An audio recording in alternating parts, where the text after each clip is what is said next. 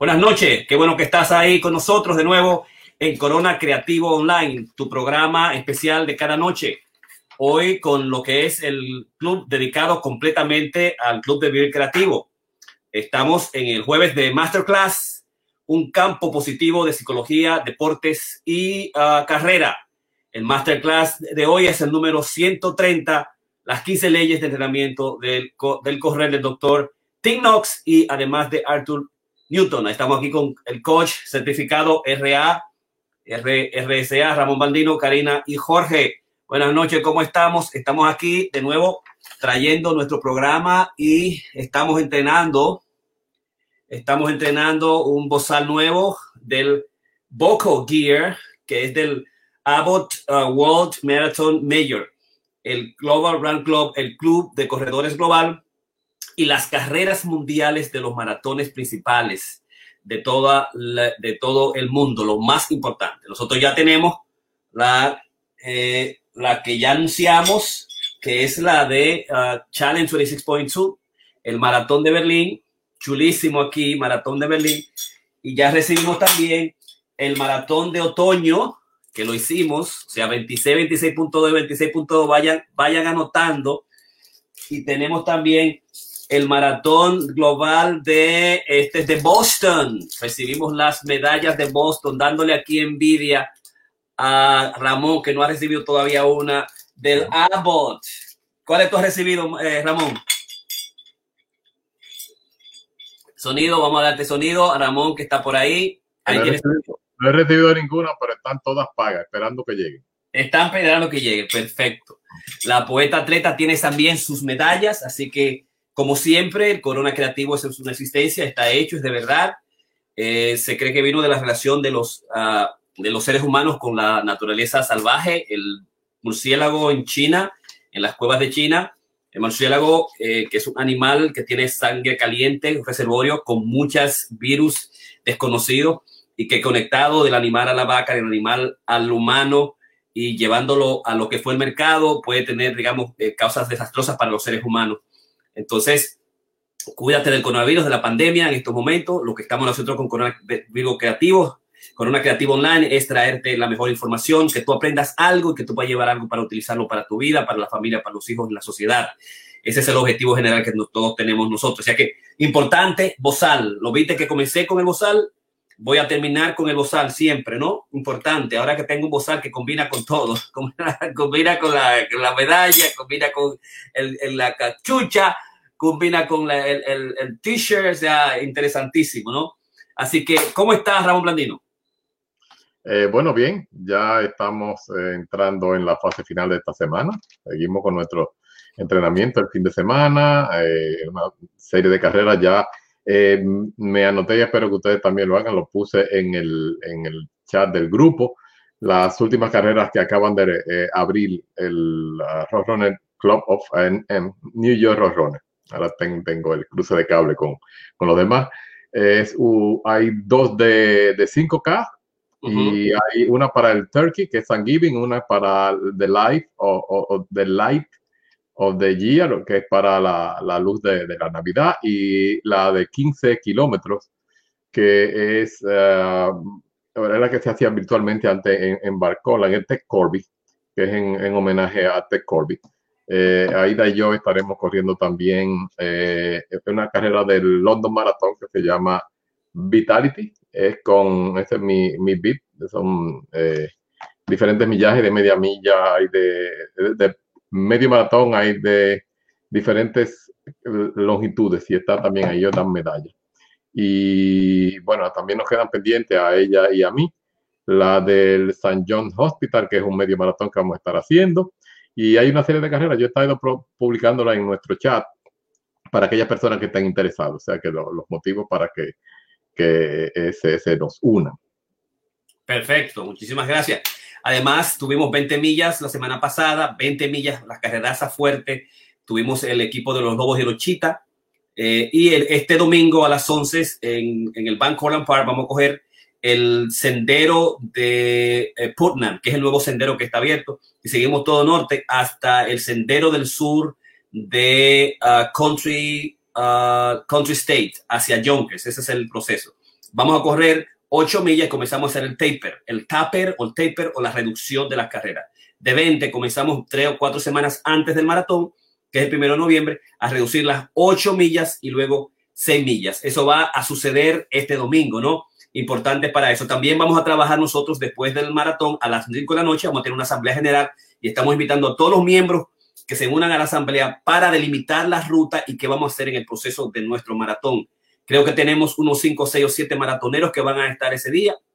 Queremos darle apoyo fundamental. Vamos a tener tres medallas, tres primeros lugares para las mujeres, los hombres y medallas para todo el que participe. A las 8 comenzamos, el primero de noviembre, domingo, 7.45 los chitas, se vayan 15 minutos antes, a las 55 los eh, lobos mayores y menores, y de tal manera que a las 8 todo el mundo esté en el campo. Vamos a hacer unas paradas que van desde la primera, que es en la recta final, que es en la salida, vamos a pararnos en el, en el parque de uh, Tibet, eh, que es el donde está el lago, vamos a pasar por ahí, vamos a seguir una segunda parada en el, donde, en donde está la casa de Cándida, casa de Cándida, vamos a continuar hasta la media maratón, uso una parada siguiente, volvemos para atrás en casa de Cándida, que va a ser la 20 millas, unas 26, 24 va a ser de nuevo en el Tíbet y al final, la recta final van a ser 26.2 millas y vamos a tener aguas, entretenimientos, a ver si eh, voluntarios, gente que nos vigile durante todo el, eh, todo el proceso. Ya también vamos a, emplear a una persona que nos dé masaje, que nos dé los bio,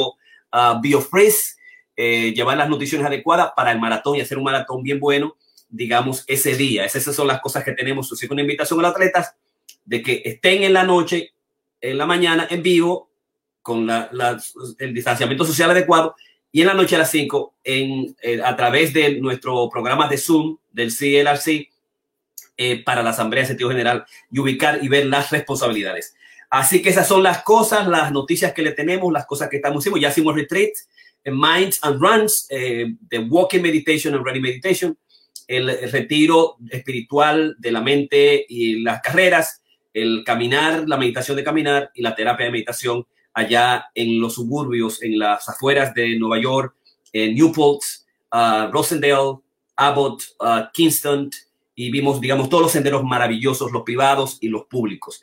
Eso en cuanto a las informaciones que tenemos que dar a ustedes. Entonces, vamos a comenzar inmediato a nuestro Masterclass 130, las 15 leyes del entrenamiento del correr del doctor Tim Knox y Arthur Maratón. Y vamos a comenzar como siempre, eh, el doctor Piña comienza la eh, introducción del masterclass, continúa Ramón Blandino y la poeta treta que no tiene la noche libre, la vamos a estar esperando, eh, hace la parte final.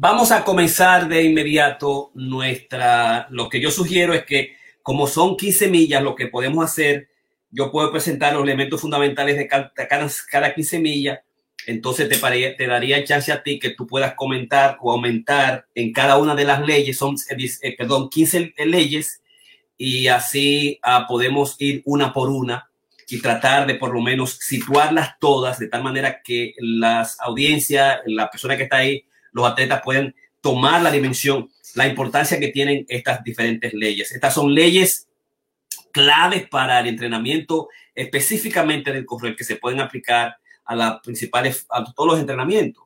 Y como dice el doctor Tim Knox, eh, aquí existen unos 150 años de experiencia cuando la ciencia del deporte se estableció. Eh, y eso comenzó en los años, digamos, 1970. Ante todo lo que se hacía era a través, sobre todo los 1800 hasta la 1900, el siglo XVIII, XIX, XX, lo que se hacía era presentar las experiencias eh, y los, las, las formas, las biografías de los grandes corredores, cómo hacían las cosas, cómo se entrenaban. Pero no se tenían eh, principios particulares. No se todavía todavía establecida la ciencia del correr y eh, no se sabía tampoco lo que es la fisiología de humana y cómo, digamos, el cuerpo podía establecer, y reducir eh, la, la, capacidad del volumen, la distancia y la capacidad que tenía la fisiología con la misma distancia y digamos porque habían pocos estudios eh, en términos a lo que es el correr. Pero después de 150 años eh, se establecen estos principios fundamentales que comenzaron sobre todo a ser introducidos por el trabajo que hizo a los 38 años el, inglés Arthur Newton. Arthur Newton en 1922-1975 era un corredor importante en Inglaterra, ganó varios premios, pero su carrera como corredor no fue significativa y no es hasta que se sienta a descansar y entonces eh, él establece las primeras nueve leyes del correr eh, y que digamos eh, Dr. Knox la presenta las nueve leyes y él introduce unas cinco, unas seis leyes más eh, a estas leyes que son leyes fundamentales. Y cuando hablamos de leyes de correr, son leyes que todo entrenador, digamos, tiene que seguir. Son leyes inmutables de la carrera, son leyes básicas de la carrera que todo corredor debe conocer y que debe saber.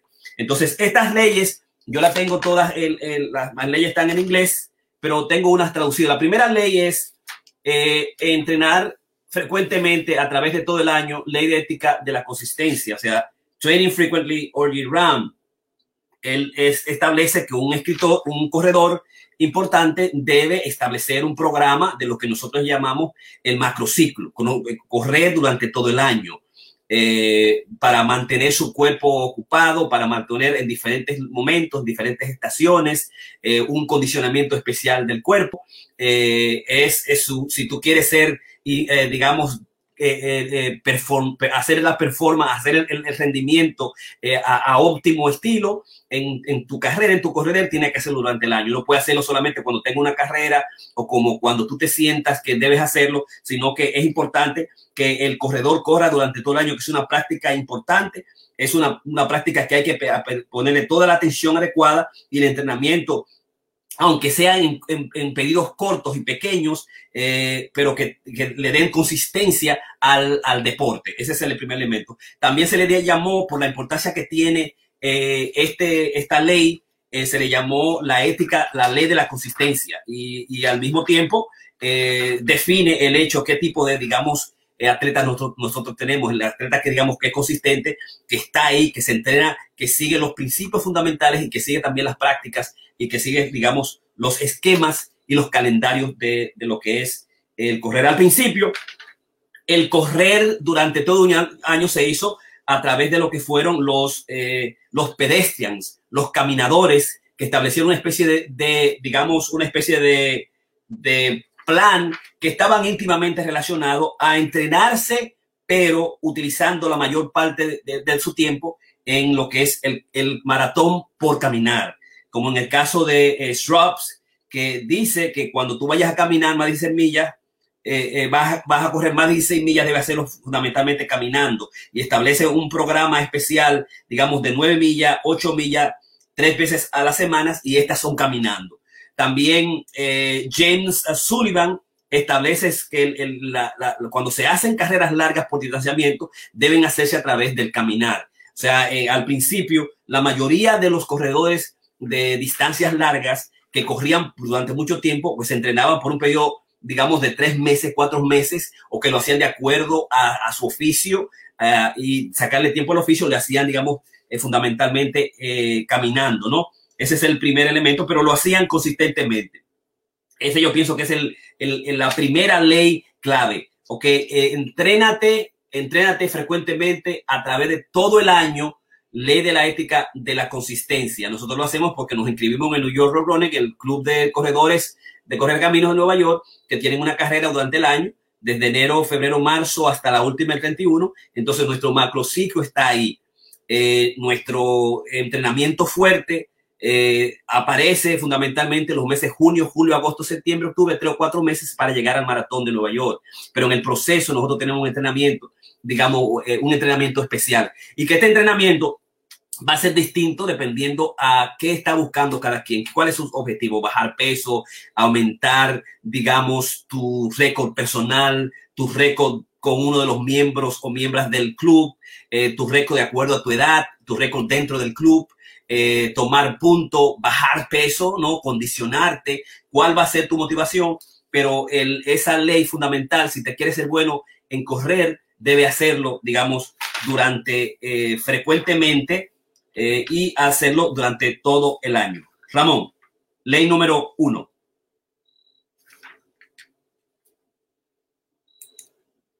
Sonido. Sonido para Ramón, sonido. Dale al sonido. Ok, ¿se oye ahora? Se oye ahora. Perfecto, sí, ahora estaba leyendo eh, básicamente la traducción al español, que es más fácil. La, número uno básicamente se refiere a que entrenes con frecuencia durante el año. Se, espera básicamente que tengas un, un, plan de entrenamiento todo el año, no solamente se, se debe hacer cuando viene el, el, maratón o la carrera, sino que debes estarte preparando, incluyendo la época, digamos, de frío. Tienes que acostumbrarte a poder entrenar. Eh, incluyendo el tiempo que esté lluvioso, que haya nieve, que, que sea lo que sea. Pues. La idea es que tú puedes o debes ejercitarte más o menos unos 30 minutos, tres o cuatro veces a la semana. En el caso de, de Galloway, él recomienda tres veces a la semana de unos 30 minutos e ir aumentando de acuerdo el, digamos, la meta que tengas. Si vas a correr un maratón, un medio maratón, 5, eh, 5K o 10K. Eh, el corredor básicamente necesitaría eh, aumentar la cantidad de días si ya es una persona que está entrenando para, eh, carreras más largas, como los medio maratón y el maratón. siempre debe haber un, día para carrera larga y la carrera larga va a depender del entrenamiento que tiene la persona. O sea, una persona que, esté preparándose para, para unos un 5K o un 10K no va a estar corriendo 10 millas porque eso no, no, no es apropiado. Tenemos que entender que hay, un factor de condicionamiento, o sea, el cuerpo tiene que irse adaptando, es lo que le llaman el proceso de adaptación, donde tú estás trabajando todos tus sistemas musculares y se va desarrollando una nueva capacidad a nivel muscular. Y eh, por supuesto, todo esto eh, va relacionado con, como te digo, la carrera que quieras hacer. Ese es básicamente el número uno. Entrena con frecuencia durante todo el año. Perfecto. Entonces, el segundo, eh, el segundo, la segunda ley es comenzar gradualmente y entrenar cuidadosamente. Start gradually and train gentle, que es el, elemento fundamental. Y esto se estableció a partir de lo que es en los años 60 con el concepto de lo que eh, es el LSD o el Long Slow Distance, el, el, correr eh, suave o gentle las largas distancias, ¿no? Eh, eh, y esto además porque el cuerpo en sí mismo, digamos, lo que son los tendones, los músculos, los huesos, no soportan eh, la velocidad, porque realmente la velocidad es lo que daña al entrenador. La velocidad es lo que crea el problema, digamos, en lo que es el sobreentrenamiento y lo que es en el esfuerzo y las lesiones del corredor. Ese pienso que es el elemento más importante. El segundo elemento es que mientras más suave se haga eh, y más gradualmente se haga el entrenamiento, digamos, mayor capacidad te tienen de ir a la velocidad que otros de las leyes que no vamos, no, vamos a establecer. Por ejemplo, eh, eso también incluye eh, incluir en el proceso de entrenamiento, digamos, caminar, que lo más importante es en cuanto al, a trabajar el volumen, al trabajar las distancias, y trabajar esa distancia en lo que todos los, digamos, eh, eh, eh, maestros y coaches le llaman hacerlo suave. O sea, lo easy, los distanciamientos o las carreras de distanciamiento suave, ¿no? Es el primer elemento. El otro aspecto es que también aumentarlo gradualmente y aumentarlo de acuerdo a tu entrenamiento suave es el hecho de que el entrenamiento va a estar establecido en términos del esfuerzo, de la percepción psíquica que tenga el entrenador que tenga el corredor y esta precisión, eh, eh, digamos, eh, psíquica y física del cuerpo va a estar íntimamente relacionada a lo que son, digamos, la frecuencia cardíaca. La frecuencia cardíaca te va a dar incluso la relación que tiene que ver con una zona. ¿Cuál es tu mayor capacidad de aumentar el esfuerzo? Porque a medida que tú ejerces estrés en el cuerpo, en la, frecuencia cardíaca, el sistema circulatorio completo respiratorio, la dimensión del cuerpo, la, la asimilación del oxígeno, eh, el aumento también del condicionamiento y el aumento de las capacidades de, resistencia de las diferentes musculaturas, el aumento de la capacidad de eliminar los residuos y el aumento de la capacidad también de trabajar lo que es la bioquímica del cuerpo y el aumento además también de lo que son las mitocondrias, es lo que te va a permitir estar, ubicarte en una zona particular. Por eso todo novato, toda persona que comienza a correr debe hacerlo, eh, entrenarse gradualmente, aumentar la distancia y al mismo tiempo hacerlo suave y cuando se hace así se gana extraordinariamente. Entonces, el otro aspecto también es lo que estableció Gunnar Bohr en 1973, que es la escala de acuerdo a la precisión del esfuerzo que en el área médica se conoce. Cuando uno ve a un paciente, uno tiene que decirle 1, 2, 3, 4, 5, ¿cómo tú te sientes? ¿Cuál es tu dolor? Uno es un 2, es un 4, es un 5. Esa misma manera lo estableció, digamos, eh, Gunnar Bohr en 1973 y él estableció la escala de Bohr que es la escala más científica utilizada, que nos damos cuenta, digamos, a qué nivel de percepción del dolor, del esfuerzo está el, el, digamos, el atleta, el corredor, y que está íntimamente relacionada con la frecuencia cardíaca. Extraordinario. Entonces, lo que nosotros tenemos que establecer es cómo se pueden, digamos, medir la frecuencia cardíaca. Hay muchas maneras de medir la frecuencia eh, cardíaca. Ahora, por a través de un monitor de la frecuencia cardíaca, o se puede hacer eh, haciendo, eh, digamos, yendo a una, eh, un centro clínico de ejercicios para establecer cuál es tu frecuencia cardíaca en un proceso de, experimentación.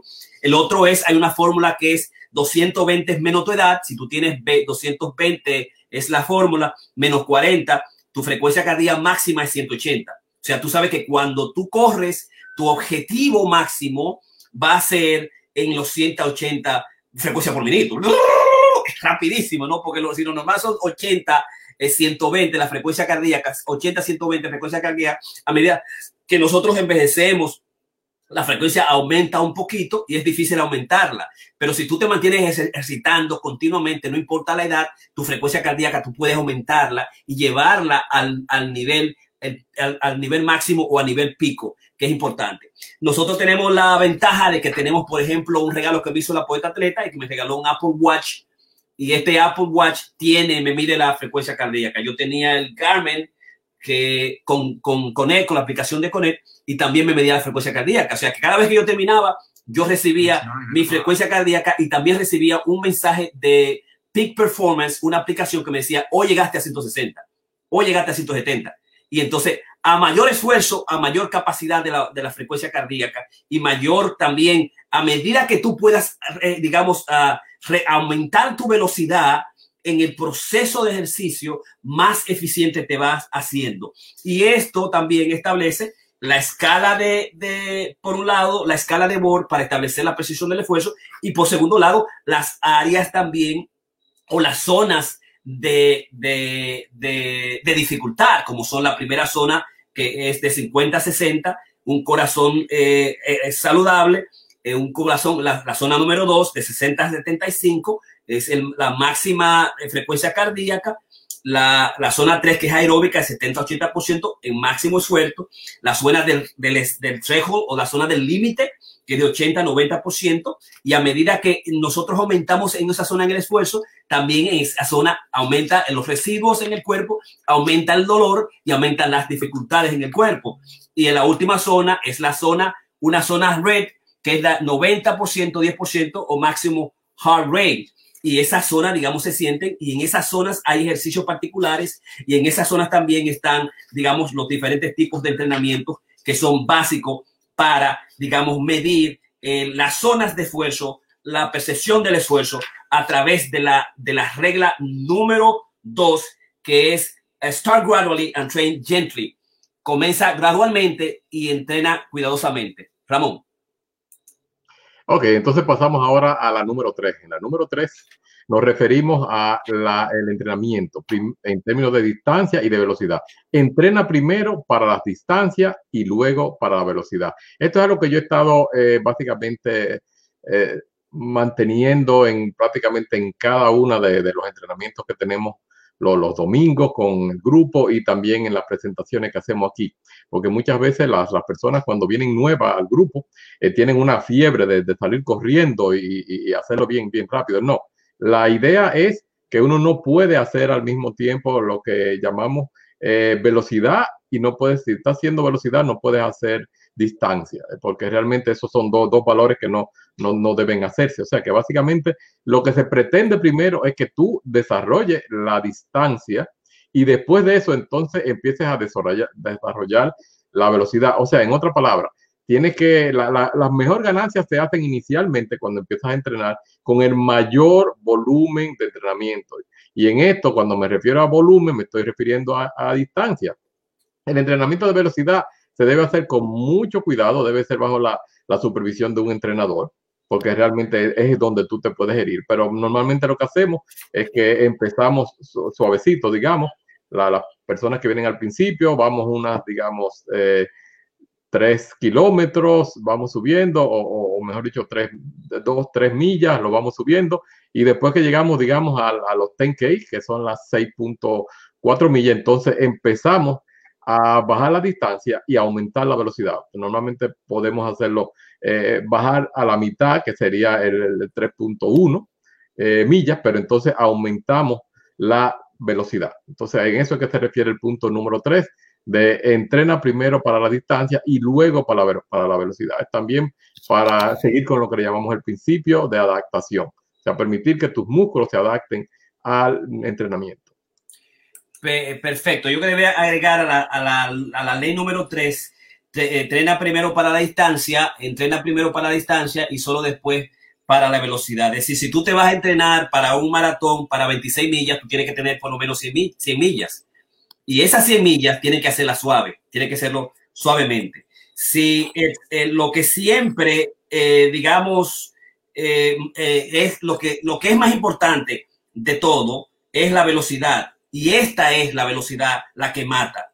So, entonces, si es la distancia lo que hay que conquistar, no la velocidad, adquiere primero distancia, que es una, que es una, una, una contradicción que la gente que no tiene formación, que no tiene coche, hace porque cree que tiene que correr rápido y que lo ideal es que si aquel está corriendo a 8 o 9, o si mi papá o si un primo, un tío, o si yo veo a aquel que está corriendo a 7 o a 9 o a 11, que yo tengo que hacerlo rápido. Entonces, la ley número 3 Trena primero para distancia, nunca para speed, es importante tomarla en cuenta y que como la ley número uno debe hacerse suavemente y hacerse, digamos, en parte. Esa es la, la ley número, número tres. La ley número cuatro, don't set your daily training schedule in stone. Y es que no escribas tu programa de entrenamiento diario en una piedra. Eh, está íntimamente ligado al principio de Jack Daniels.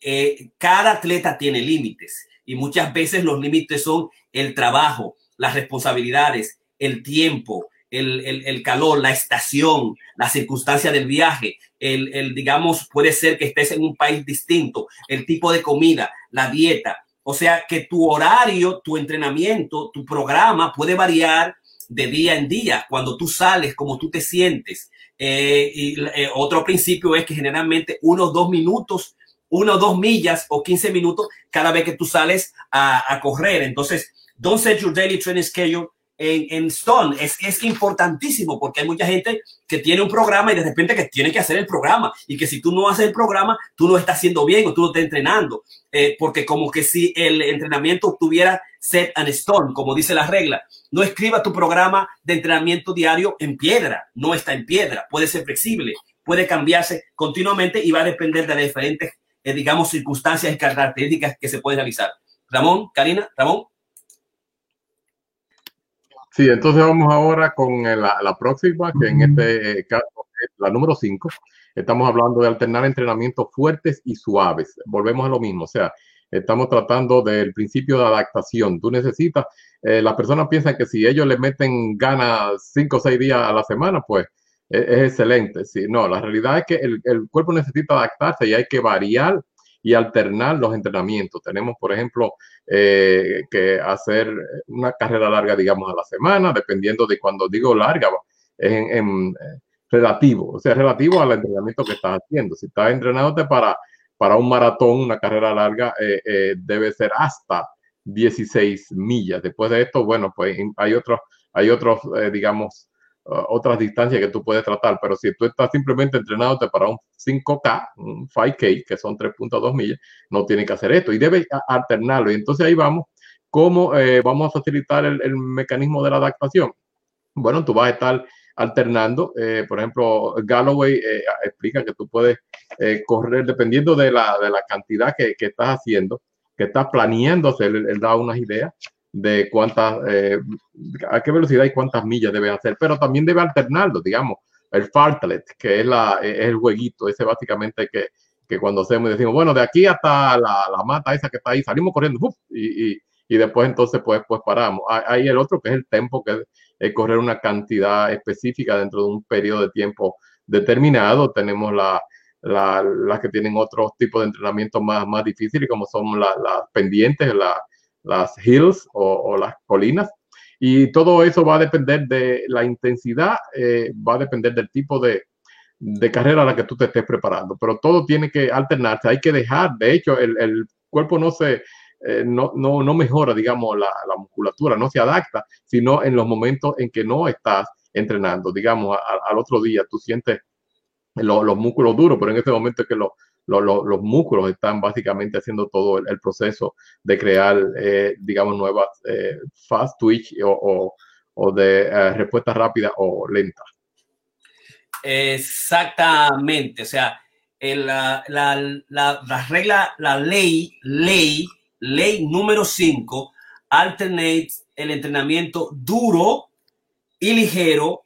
El, el uh, Arthur Newton en su práctica, dice el doctor Knox, él no lo cumplía, porque él era un ser empleado eh, agricultor en KwaZulu, Natal, y después se convirtió en un corredor profesional, pero él no cumplió esas reglas porque él tenía un régimen de, de, carrera fuerte, dura, constante, siempre la misma, lo cual se torna aburrido por un lado a nivel psicológico, a nivel emocional, y segundo, si tú tienes un eh, entrenamiento invariable, diario, continuo, en una agenda particular, vas a encontrar que te puedes enfermar y que también va a llevar al sobreentrenamiento, que es una gran problemática. O sea, la idea es alternar días, eh, días fuertes, días duros con días suaves en el proceso y al mismo tiempo en emplear los diferentes estilos de, de, carreras que ya nosotros hemos establecido, ¿no? O tú puedes correr suave a como tú te sientas, puedes incluir las, las subidas y las bajadas,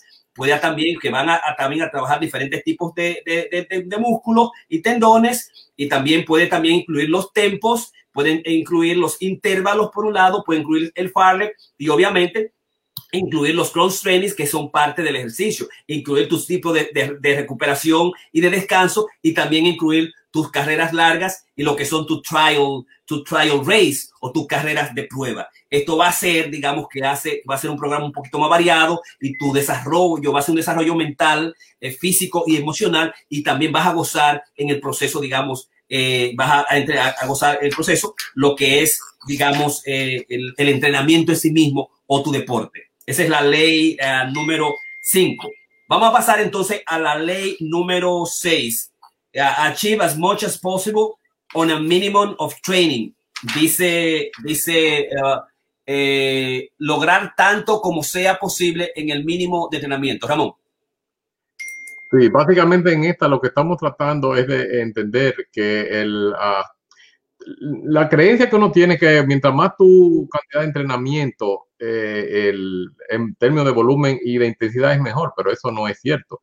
Es cierto, límite para el desempeño, porque volvemos a lo mismo, el principio de adaptación. O sea que básicamente lo que se trata es de poder utilizar con mayor eficiencia todos los, los músculos. Y, y, en esto venimos hablando no solamente del, del principio de adaptación, sino también hablamos de la técnica. Aquí es que es importante, eh, aquí es donde entra básicamente el coach, que básicamente te, muchas veces, por ejemplo, aquellos corredores que levantan demasiado la rodilla están eh, empleando eh, demasiado esfuerzo para levantar esa rodilla. La idea es que tú quieres ir para adelante, no quieres ir para arriba, pero eh, eso implica que tienes que, hacer el, mínimo esfuerzo para moverte hacia adelante, para correr. Y, y, volvemos a lo mismo, o sea, no puedes hacer las dos cosas al mismo tiempo. Volumen e intensidad, eso no, no, lo, no lo pueden hacer básicamente los élites ya después que tienen muchísimos años entrenando, que pueden pueden lograr eso. Eh, y, por supuesto, nosotros siempre estamos hablando aquí del flow. Necesitamos que uno, los corredores puedan encontrar esa cadencia, ese, ese ritmo, básicamente donde ellos puedan mantener, eh, por supuesto, dependiendo del tipo de, de, entrenamiento y de carrera, la capacidad de, de, hablar, lo que llamamos el conversational pace. Y esto es lo que debemos hacer en términos de los entrenamientos. Si estamos hablando por una carrera competitiva, bueno, es otra cosa, pero si estamos hablando de, de entrenamiento, tenemos que darle tiempo al cuerpo para que se adapte. El otro aspecto de achieve as much as possible a minimum of training, eh, que es la ley número 6, lograr tanto como sea posible con el mínimo de entrenamiento. Es decir, tú tienes un entrenamiento particular, tú sigues eh, un proceso de tu micros, mesociclos, eh, microciclos, tu mesociclo está establecido, tus 3, 4 meses, ya tú tienes tus objetivos y tus metas, tú sabes por qué vas a correr, digamos, eh, y Arthur Lidia, siguiendo este, este, esta ley, dice, menos es mejor. Less is, is better. El, el, hecho de que tú en una semana no pudiste hacer una, un día, tres o cuatro días, eh, y ya tú tienes, digamos, tu, tu máxima cantidad de millaje, tú tienes tu máxima cantidad de estilo para lograr eso, que no se te haga aburrido. Entonces, aumentarle más te puede llevar a tener los problemas, digamos, de sobreentrenamiento y los problemas de enfermedad y los, los problemas de elección, ¿no? Y además se ha demostrado que eh, llegado a un programa particular, eh, tú vas a, te vas a encontrar la primera zona, que es la zona o máximo beneficio con el, con el, el, mejor, la menor cantidad de entrenamiento. Diga, tú tienes tu primera tres, cuatro semanas, ya nosotros hicimos tres, dos o tres meses hicimos todas las carreras largas. Si tú quieres hacer más carreras largas, si tú quieres meterle más millas, te vas a llegar a lo que se llama la zona de, disminución de retorno, la, zona de disminución de lo, de, lo logrado, eh, más allá de lo que es la zona de, la, los beneficios, de, óptimos beneficios. O sea, o, zonas de beneficios con pocas, con, con tus entrenamientos, tu programa establecido, las zonas de óptimos beneficios y de ahí comienza lo que es la zona de disminución de retorno hasta la zona de lo que es el overtraining o el sobreentrenamiento, ¿no? Entonces hay unas, dos, tres, cuatro zonas que tú tienes que saber para si debes aumentarle la capacidad o no, o si ya tú lo lograste. Por eso es tan importante, digamos, que los tres, cuatro semanas tú simplemente hagas tempering. Y hay corredores eh, que se han reportado que se hirieron eh, pero ya tenían sus tres o cuatro meses de entrenamiento completo, eh, habían llegado a su capacidad máxima, pero no lo sabían. Le dicen, le dicen al coach, coach, yo me estoy lesionado, yo no puedo correr, tuve un problema con, la, con el último ejercicio. Dice, vete a descansar, tres, cuatro meses, y se van a descansar a un hotel tranquilo, tres o cuatro meses sin hacer absolutamente nada. Y cuando vienen, hacen su mejor performance y ganan la carrera, ganan el maratón, ganan el 5K, el 10K, simplemente porque lo que hiciste es ya tú tenías, tú llegaste a la zona óptima de, los mejores beneficios. Pasarse de ahí es comenzar a la zona de disminución del retorno de los beneficios y a la zona de sobreentrenamiento. Es lo que yo mucho le digo a mis, a, mis atletas. Ten mucho cuidado, tú necesitas los beneficios necesarios, no te puede ir muy máximo, no te vaya a demasiado, no te esfuerces demasiado, porque vas a crear el proceso que no va a tener ganancia y después te va a llevar a la zona de, de sobreentrenamiento, que es la zona de las lecciones. Por ejemplo, eh, estas zonas eh, modificada la escala de Bohr para la precisión del esfuerzo. Por ejemplo, cero es cuando tú estás en, descanso. Uno eh, es, es, realmente suave. Dos es suave. El tres es moderado. La cuatro es un poquito alto. La cinco puntos es alto. El seis y el siete está en la zona fuerte. Ocho, la zona fuerte o 90, 80%, digamos, de, de zona y la 9 es, es really, really hard, es fuerte, y la última es la carrera, tu carrera más alta, como nosotros en, lo, hicimos los ejercicios de Farbeck allá en las 20 millas, haciendo cargas rápidas y que llegamos hasta 7 puntos minutos la milla, con todos los, los, los digamos, los corredores detrás, forzándolo hasta el final a la, milla, a la, a la, a la escala de Bohr número 10 de la percepción del esfuerzo que se siente, ¿no? Entonces, esa regla, digamos que es vital uh, para nosotros. La siguiente regla, que es la regla número 7, no compitas en los entrenamientos ni corras al ritmo de competición por más de 16, 16 kilómetros. Ramón. Sí, básicamente lo que estamos hablando aquí es que cuando estamos eh, preparándonos para, para una carrera, la idea es que eh, no vas a necesitar tratar de correr a la velocidad de la carrera. Básicamente siempre estamos hablando cuando estamos entrenando para el maratón, que te dicen todos los grandes autores, tiene que correr a un 10%, un 15% por debajo de la velocidad de carrera. Para, para el entrenamiento, básicamente, lo que se está tratando es que tu cuerpo se vaya entrenando, se vaya preparando. Eh, muchos autores incluso indican que la idea es que tú, si vas a correr un maratón, puedas eh, correr en 26 millas pero no a la velocidad de maratón, o sea que tú puedes hacerlo en el caso como ustedes lo han estado entrenando, que llegaron a, a, las 20 millas, pero ustedes no estaban corriendo a la velocidad que ustedes pretenden hacer el maratón, siempre es un poquito por debajo, para evitar precisamente a, a herir. Y no estamos tampoco hablando de, de, pasos de competencia, estamos hablando pasos de entrenamiento. La cantidad de entrenamiento de velocidad y la carrera deben ser cuidadosamente controladas, o sea, tenemos que entender que si estamos sobre todo haciendo carreras más largas, el tiempo de recuperación debe ser más largo también. Existe una tabla que nos indica básicamente el tiempo que de recuperación, no solamente la tabla, yo mi reloj, por ejemplo, que tengo diferente al tuyo, un Garmin, eh, inmediatamente después que yo termino, me dice, ahora necesita después de, de correr, digamos, eh, 8 millas que hice la, la, semana pasada, me dice, ahora tu tiempo de recuperación es un día y medio. Uh, y básicamente es que existe ya un, consenso en términos del, del, tiempo que necesita para que tu cuerpo se adapte. Sí, uh, el, esa ley es importante y él comienza diciendo, el doctor, no, que él decry such things a time trial. Él no está convencido que el, el tiempo utilizado es innecesario para medir tu, tu, energía, para medir tu energía y para medir también eh, tu capacidad de correr al paso que tú requieres, que es innecesario hacer lo que nosotros en los diferentes programas que tienen, por ejemplo, córrete un 5K, córrete un 10K, eh, eh, un mes antes de la carrera para tú probar tu velocidad. Él dice que eso no es necesario, que el mismo Newton tenía concerns about, eh, sobre el peligro de hacer competencia durante las carreras, que se deben evitar cualquier competencia de la carrera y que se deben evitar las competencias entre los atletas, que muchas veces nosotros tratamos, este, incurrimos en ese error por el mismo hecho de que la ley número 7 establece, don't race within training, in a training or run a race pace for distance above six, eh, 16, 16 kilómetros, ¿no? Que es la ley, no compitas en los entrenamientos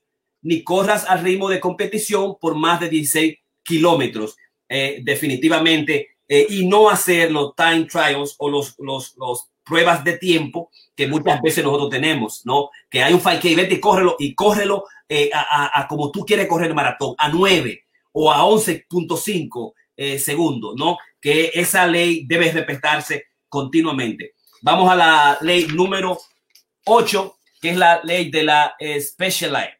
Specialite, especial, especialízate, Ramón. Sí, básicamente cuando estamos hablando de la especialización es que tú tienes que entrenar de acuerdo a los objetivos que tú estás persiguiendo.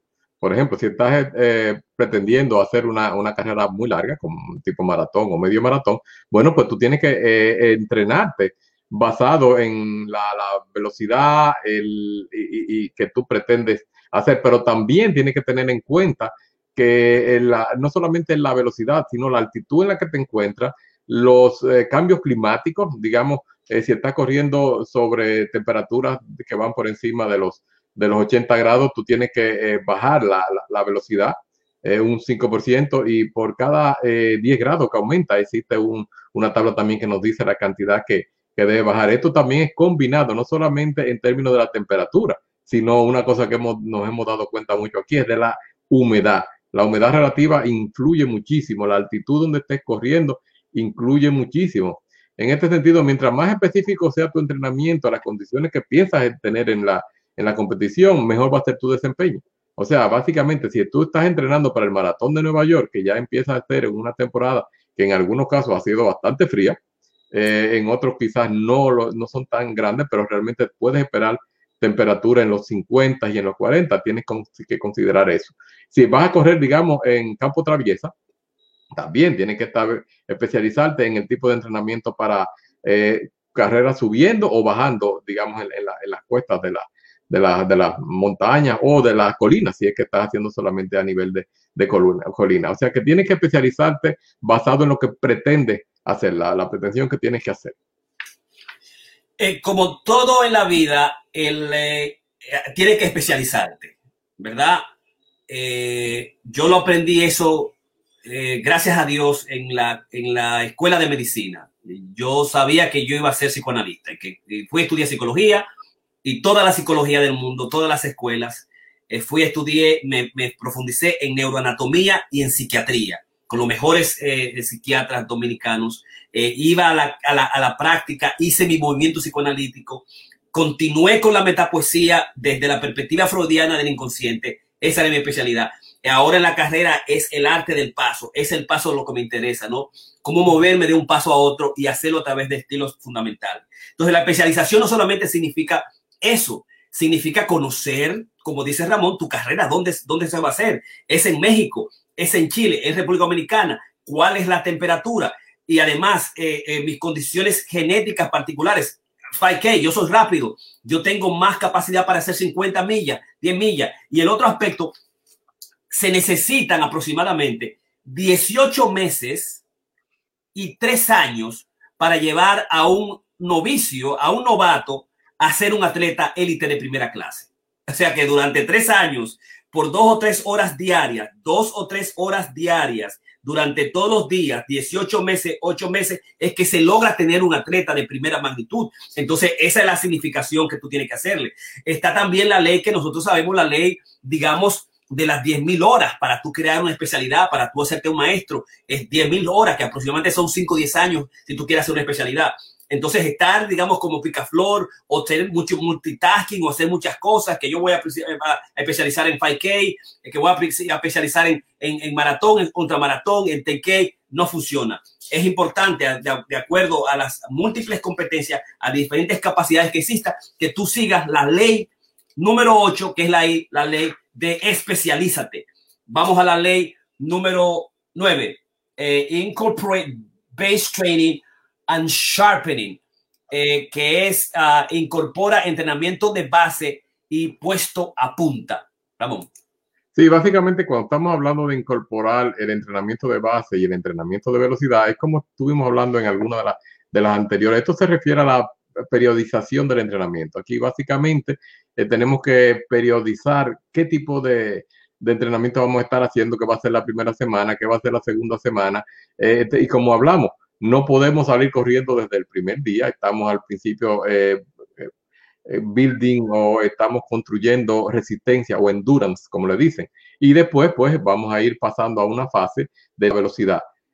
básicamente el, el, volumen prevalece en la fase, digamos, base, mientras que el sistema se va acondicionando para que el sistema cardiovascular pueda funcionar mejor. O sea, vamos a darle oportunidad al corazón, a la respiración, vamos integrando las técnicas en la fase base y después, bueno, pues vamos a utilizar las nuevas técnicas en términos de los diferentes tipos de modalidades que vamos a ir haciendo, como el falle, el tempo, eh, hills y este tipo de cosas, para mejorar la velocidad. Exactamente, o sea, ese es yo pienso que en la, en la ley Ah, de, la, la, ley de los expertos. La ley incorpora el entrenamiento de base y la puesta a punta o el pico. Eh, ah, el, eh, dice ah, que me gustaría situar eso. Racing performance only occurs when a period of high intensity, low volume training follow a prolonged build-up period consistent of low intensity, high volume training el, entrenamiento fuerte corre, corre de picada, de puesta en punta, sucede cuando tú has estado en un proceso grande, largo, de establecer millas un millaje en tiempos para que son consistentes, suave de entrenamiento, que ese es el elemento base. Eso lo ha establecido Forbes Carly, Carlili, New Zealand Running Coach Arthur Lydia, el gran Lydia, y Frank Stanfield. Y uh, el mismo Lydia dice, to, to your peak slower than many runners will be running last when they are running first. But when it is really important to run first, you will be, be passing them. Si alguien te agarra y te, y te, y te hace pico y, y, y corre rápido delante de ti, tú sabes que él se vaya adelante. Pero lo más importante es que cuando ellos se van adelante y tú eh, eh, posteriormente le va a pasar porque ellos se aceleraron y perdieron la distancia. Eh, y que nosotros sabemos el, el, el, el negative split o la, la digamos, el, digamos, la división negativa de cuando nosotros comencemos nuestra carrera larga, rápido, y de repente no tenemos energía al final, también está afectada en esto.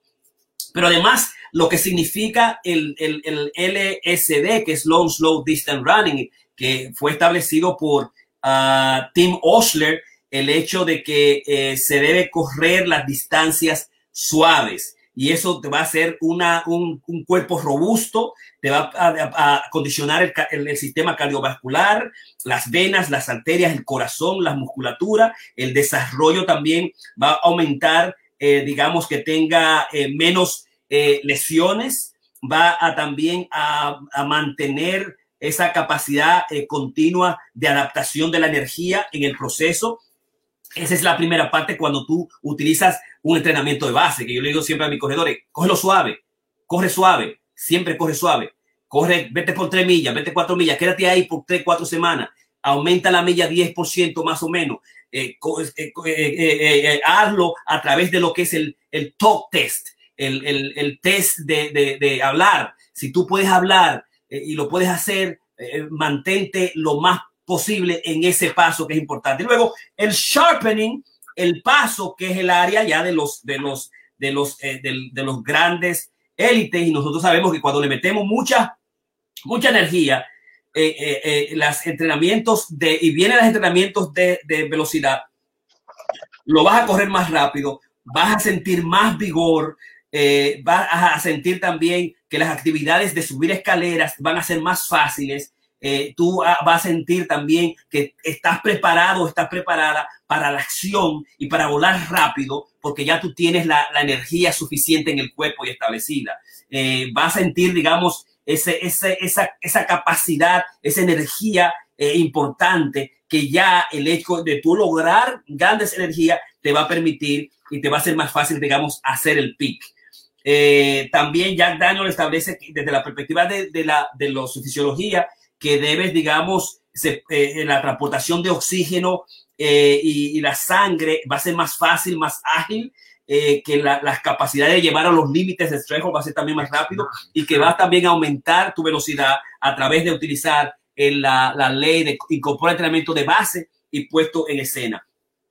Y uh, esto es lo que va a ser, digamos, los diferentes tipos de fase. Eh, también Jack Daniel va a establecer que dependiendo eh, ese tipo de entrenamiento, va, él establece algunos tipos de, de, de corredores, aquellos que son eh, those with high ability and motivation, que tienen gran habilidad para motivaciones, son importantes para el grupo, llegan a ser campeones. Los tipos de, de corredores dos, aquellos que tienen high ability, little motivation, gran habilidad, pero pocas motivaciones, son los atletas que frustran a los coaches y dos uh, with little ability but high motivation que tienen pocas habilidades pero gran motivación esos son los atletas digamos que se frustran ellos mismos pero que ayudan potencialmente y pueden sobreentrenarse y herirse y tener lesiones. Y aquellos atletas que no tienen ni habilidades ni motivación esos atletas no deben estar en el deporte dice eh, eh, eh Jack Daniels. Ese es el la número 9 vamos a pasar la ley número 10 que es prevenir el sobreentrenamiento Ramón.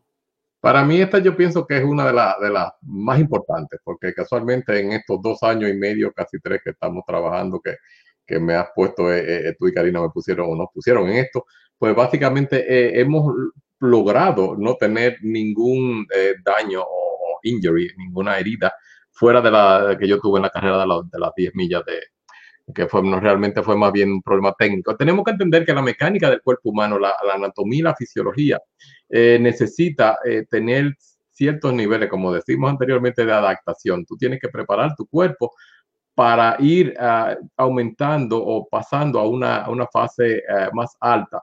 El sobreentrenamiento siempre termina afectándonos, vienen las heridas, tenemos cambios físicos y de comportamiento. Muchas veces las personas que están corriendo pues, pues demasiado, más de lo que el cuerpo le permite, empiezan a tener eh, problemas de, eh, digamos, de, circulación, de ritmo cardíaco y sin contar los famosos dolores musculares. O sea que esto es algo que, es muy, muy importante tener y esto es, un síntoma. Recuerden que el, dolor básicamente es, es una, eh, es como una alerta que, que uno tiene eh, por supuesto, uno siempre tiene que estar empujando un poquito y buscar el límite, donde eh, está eh, un entrenamiento llevándose al límite sin tener que llegar al, al, sobreentrenamiento. Muchas veces incluso el, sobreentrenamiento puede llevarnos a reducción de los niveles inmunológicos. Hay personas que, se enferman más fáciles porque tú estás utilizando una cantidad de, recursos biológicos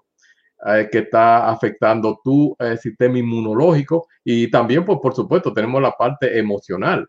Eh, viene muchas veces la pérdida de motivación, irritabilidad, insomnio, falta de apetito y por eso que yo siento que esta es una parte que, que tenemos que hacer mucho, mucho hincapié, porque la, las personas muchas veces se, se quieren alocar y, salir corriendo desde el principio, personas que no están preparadas para esto, o de repente eh, personas que digamos el mes pasado, personas que no habían estado entrenando por un, un, largo tiempo porque estábamos con la cuestión de la pandemia, deciden, ah, quiero correr el maratón y lo quiero correr en, en, cinco horas. Eh, eh, uno tiene que ser realista porque de lo, contrario no vas a tener la capacidad de entrenarte dentro de la, imagínate, la, los entrenamientos para, estas carreras largas son muchas semanas, en algunos casos hasta 26 semanas, eh, pero no hay tiempo para eso. O sea que eh, tanto la falta de entrenamiento como el sobreentrenamiento es, un peligro y es lo que yo pienso que causa muchas de, las de las heridas en nuestro corredor. Y estamos hablando no solamente de heridas físicas, estamos hablando de heridas emocionales también.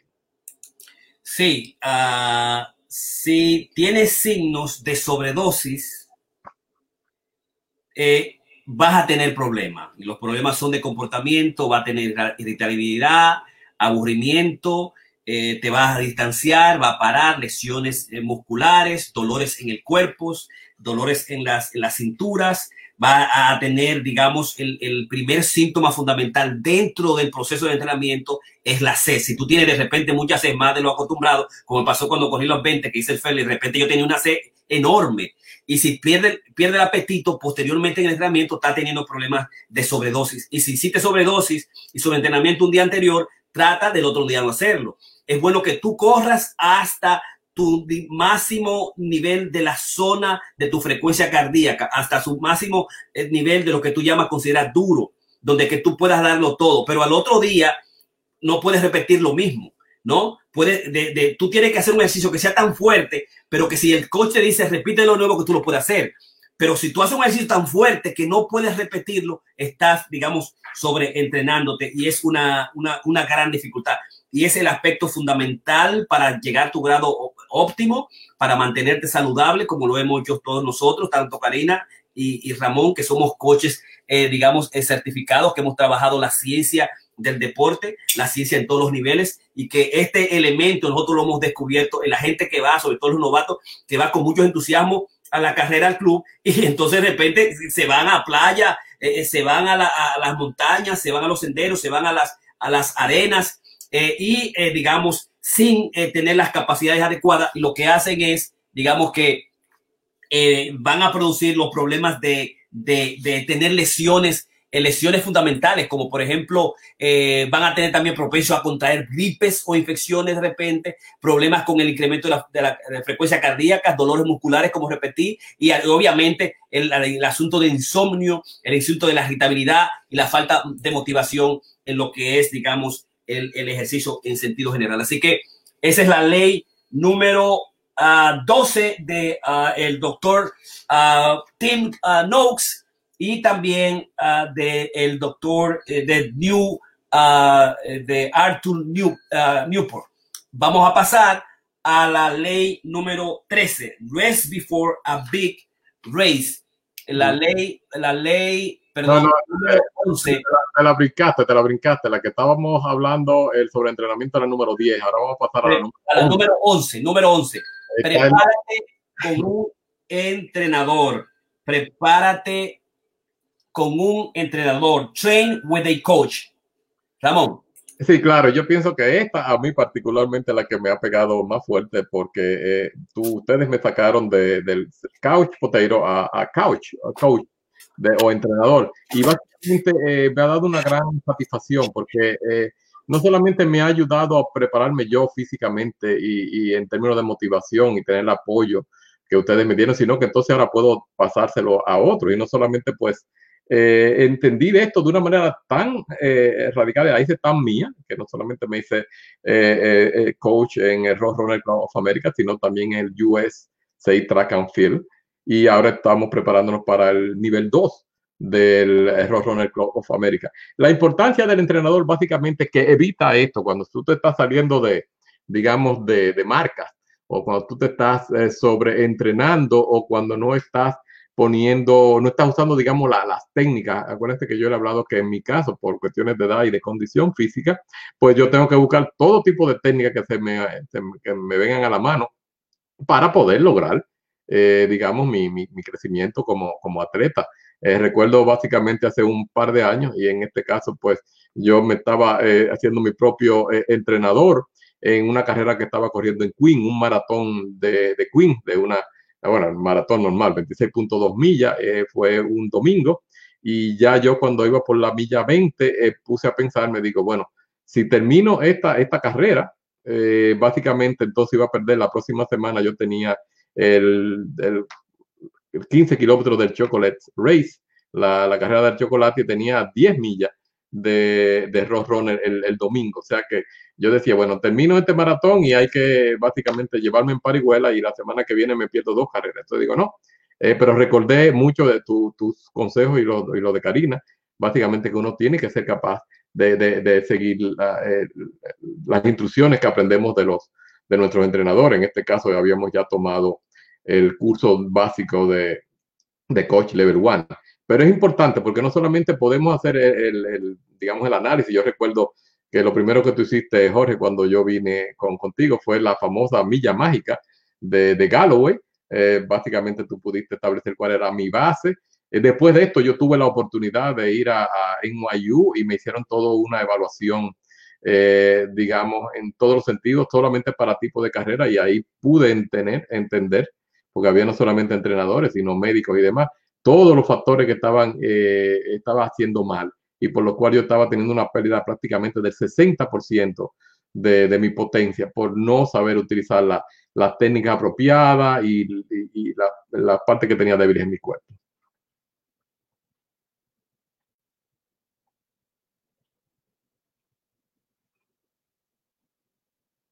Jorge.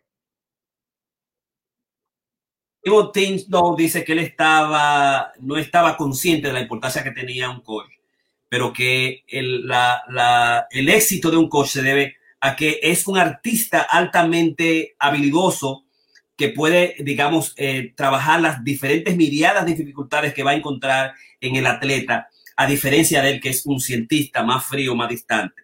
El entrenador, como dice Franz eh, Stanfield, eh, de 1955, él dice que eh, un coach, el trabajo del coach es 20% técnico y el 80% es inspiracional, que es de inspiración. O sea, el, el coach es que va a permitir trabajar lo que es la, la team comunidad eh, creativa, contribuir al entusiasmo del club, del grupo, a proveer las guías adecuadas y digamos, como dice Jimbo, Jumbo Elliott, el más grande corredor de los Estados Unidos, eh, que el, el entrenamiento fundamentalmente es mental ¿verdad? Y que el, el Arthur Lidia decía eh, que two brains are better than one. Dos eh, cerebros son mejores que uno, ¿no? Y ven mejores. Eh, y esa le da la gran importancia del coach que ve esas dificultades, que lo mira, que entiende, que hay que decirle, Andy, cógelo suave, va muy rápido, Ramón, está pasando esto, eh, eh, tiene que forzarte un poquito, tiene que llegar a hacer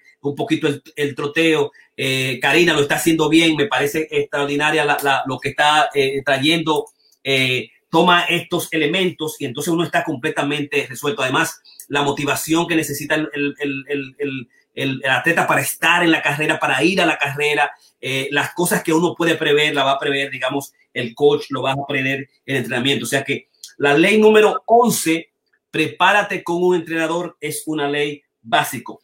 La ley número 12, trained mind, entrena la mente. Ramón. Esa es interesantísimo porque nosotros todos como consejeros y psicólogos que somos, los tres que estamos acá, eh, entendemos cuál es el poder de la mente. Eh, he mencionado múltiples ocasiones que las personas tienen que entender que el, asunto de la carrera, el éxito de, la carrera no es en la parte física, eso es solamente como un 30 o 35%. El otro 70% básicamente se divide eh, 35, 40% eh, o 30% básicamente en la técnica y el 40 o 35%, si dependiendo de, de, lo que estamos hablando, en la mente. O sea que básicamente con nuestra mente y eso puedo yo dar testimonio porque más de una carrera yo terminé con la mente el maratón de Nueva York el año pasado. Eh, yo no tenía absolutamente nada. Yo estaba running on fumes, como dicen. Yo estaba corriendo solamente con el humito. Eh, realmente fue mi mente la que me llevó, me llevó a la, a la meta. Pero para esto también existe técnicas, técnicas de meditación, técnicas de, de, de, de, yoga, o sea, visualización de tu verte en la mayoría de, mis carreras. Yo básicamente no pude terminar, pero las terminé. Eh, por ejemplo, el, medio maratón, mi primer medio maratón que fue en enero hace dos años y algo pienso. Eh, básicamente yo lo que quería era llegar, estaba cayendo nieve, eh, básicamente pedacitos de nieve, y yo decía, no, yo quiero llegar. Y yo lo que empecé a ponerme en mi mente era el, el rol o el bagel que iba a tener al final de la carrera y la manzana y ese tipo de cosas. Yo veía eh, un bagel grandote en mi mente, o sea, bagel, bagel, bagel, hasta que llegué allá, claro, después de eso me, me raé, pero es, es, la mente, la mente básicamente, y esto es como en todo, no solamente nos referimos en lo que es el deporte, eh, nos referimos en, en, nuestra vida diaria, o sea, el, el, poder de la mente, el poder de la visualización creativa es, es crítico para la mayoría de, la, de las áreas en las que nos desenvolvemos y prácticamente es imprescindible en el área del deporte. Sí, el poder la mente. Eh, hay un aspecto importante de ti. When you begin training, you will find that the longest and most strenuous mental and physical exertion all come at the start. Cuando tú te estés entrenando, tú vas a encontrar que la parte más difícil, más fuerte, es, comienza al principio. Eh, eh, parece que el estamina es algo, digamos, que es un atributo mental más que físico. Eh, pon tu mente saludable, pon tu mente saludable de tal manera que tú puedas lograr hacer un buen trabajo continuamente. Las, los últimos descubrimientos en términos de la, importancia que tiene la psicología, la fortaleza mental, comenzaron a surgir en los últimos años, donde se comenzaron a hacer estudios particulares de la importancia que tenía la condición mental. Percy eh, Wells Ceruti, él decía que Herb Elliot, su gran atleta, que él llegó a hacerlo eh, eh, eh, medalla de oro, Herb Elliot, decía que tenía un gift de being able to exhaust himself, tenía la capacidad de, de exhaustión, de llegar exhausto, de llegar hasta los extremos. Y el mismo Herb dice, uh, en, por otro lado, si tú te concentras en, la, en el aspecto de la mente, es que inevitable que la parte física va a continuar. Y Martin Licker decía que el atleta que realmente eh, lo hace, tiene una capacidad y son la gente más fuerte, con más fuerza mental del mundo. Y el, el aspecto, digamos, de, de, fuerza mental es eh, importantísimo para correr. Nosotros todos hemos logrado eso. Somos, sabemos cada uno que tú estás, eh, eh tú estás en en la, milla 15, tú estás en la milla 20 y tú lo que dices, ¿cómo yo voy a coger para atrás? Cómo yo voy a llegar a esta carrera. Ya yo comencé, como él dice, o sea, eh, al principio en la parte de strength mental, uh, physical exercise, al come at the start, comienzan al, al principio, comienza tú a sentir que quiere al baño, que quiere hacer pipí, yo no sé si yo voy a lograr esto, y tú sabes que ya tú lo has logrado, pero todavía tú tienes, digamos, esa, esa dimensión mental. Si, la, si tú la cultivas de una manera saludable continuamente, vas a llegar, dado que como hablamos al principio, 20% el técnico, 80% es, es mental. Por eso el, el, grupo de Vivir Creativo tenemos el Creative Mind, el, creative, el, el, el, Walking Meditation, el Walking Yoga, para entrenarla fuerte y digamos nosotros poder hacer y lograr todas las, las metas que hemos logrado en tan corto tiempo y también eh, de nuestra eh, edad y nuestro género. Así que la ley número, la ley número 3, rest before a big race, descansa antes de una carrera importante. Estamos trabajando las leyes de la 15 ley de entrenamiento, ya estamos trabajando la ley número 13, descansa antes de una carrera importante. Ramón. Sí, este quizás es una de las cosas que muchas veces uno, uno se pierde y es básicamente que el cuerpo necesita tiempo para reconstituirse y es lo que le llaman el taper down. El taper down es el periodo final de entrenamiento donde ya uno sabe que tiene la, digamos, el, el caso del maratón de Nueva York, digamos, el día primero de noviembre. Y ya para ahora, como tú mencionaste al principio del programa, ya los entrenamientos largos tienen que haber terminado. Básicamente tres semanas antes eh, debe empezar el proceso de taper down, reducir la, la, la distancia, reducir el entrenamiento o el volumen y la intensidad, ambos para que realmente ya tú estás, a este nivel tú estás listo. Tú lo que necesitas es que tu cuerpo se recupere e incluso eh, una de las cosas que muchas veces uno comete el error es querer correr el día antes del, eh, porque quiere una, una camiseta muy bonita que es la de eh, Abbott uh, to the Finish Line, que es el día anterior. Son unas, si mal no recuerdo, son 5K. y esto es, un, no es recomendable para nada. O sea, el, el cuerpo necesita recuperarse, incluso la, la, última semana, en la mayoría de los autores, recomiendan hacer nada, solamente hidrátate, hidrátate y prepárate.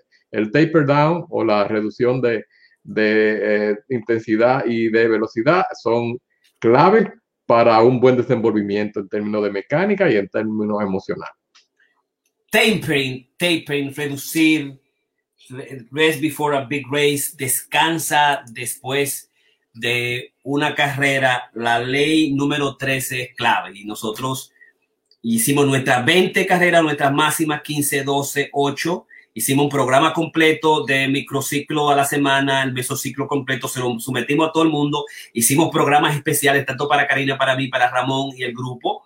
Eh, nos trabajamos la meta, creamos los volúmenes, aumentamos volúmenes, porque al crear 26.2 millas semanales, hacer Berlín, hacer Boston, hacer, eh, eh, ¿cuál más? Berlín, Tokio, Chicago, y hacer Berlín cuando yo no tenía tantas millajes, lo que hicimos que lo aumentamos. O sea, nosotros estamos súper eh, preparados, nosotros estamos en nuestra, en nuestra máxima capacidad, nosotros estamos en la, en la dimensión óptica. Si de repente, en vez de nosotros meter 8, como va a ser domingo, vamos a hacer 10, vamos a hacer 15, porque eso no va a ser mejor.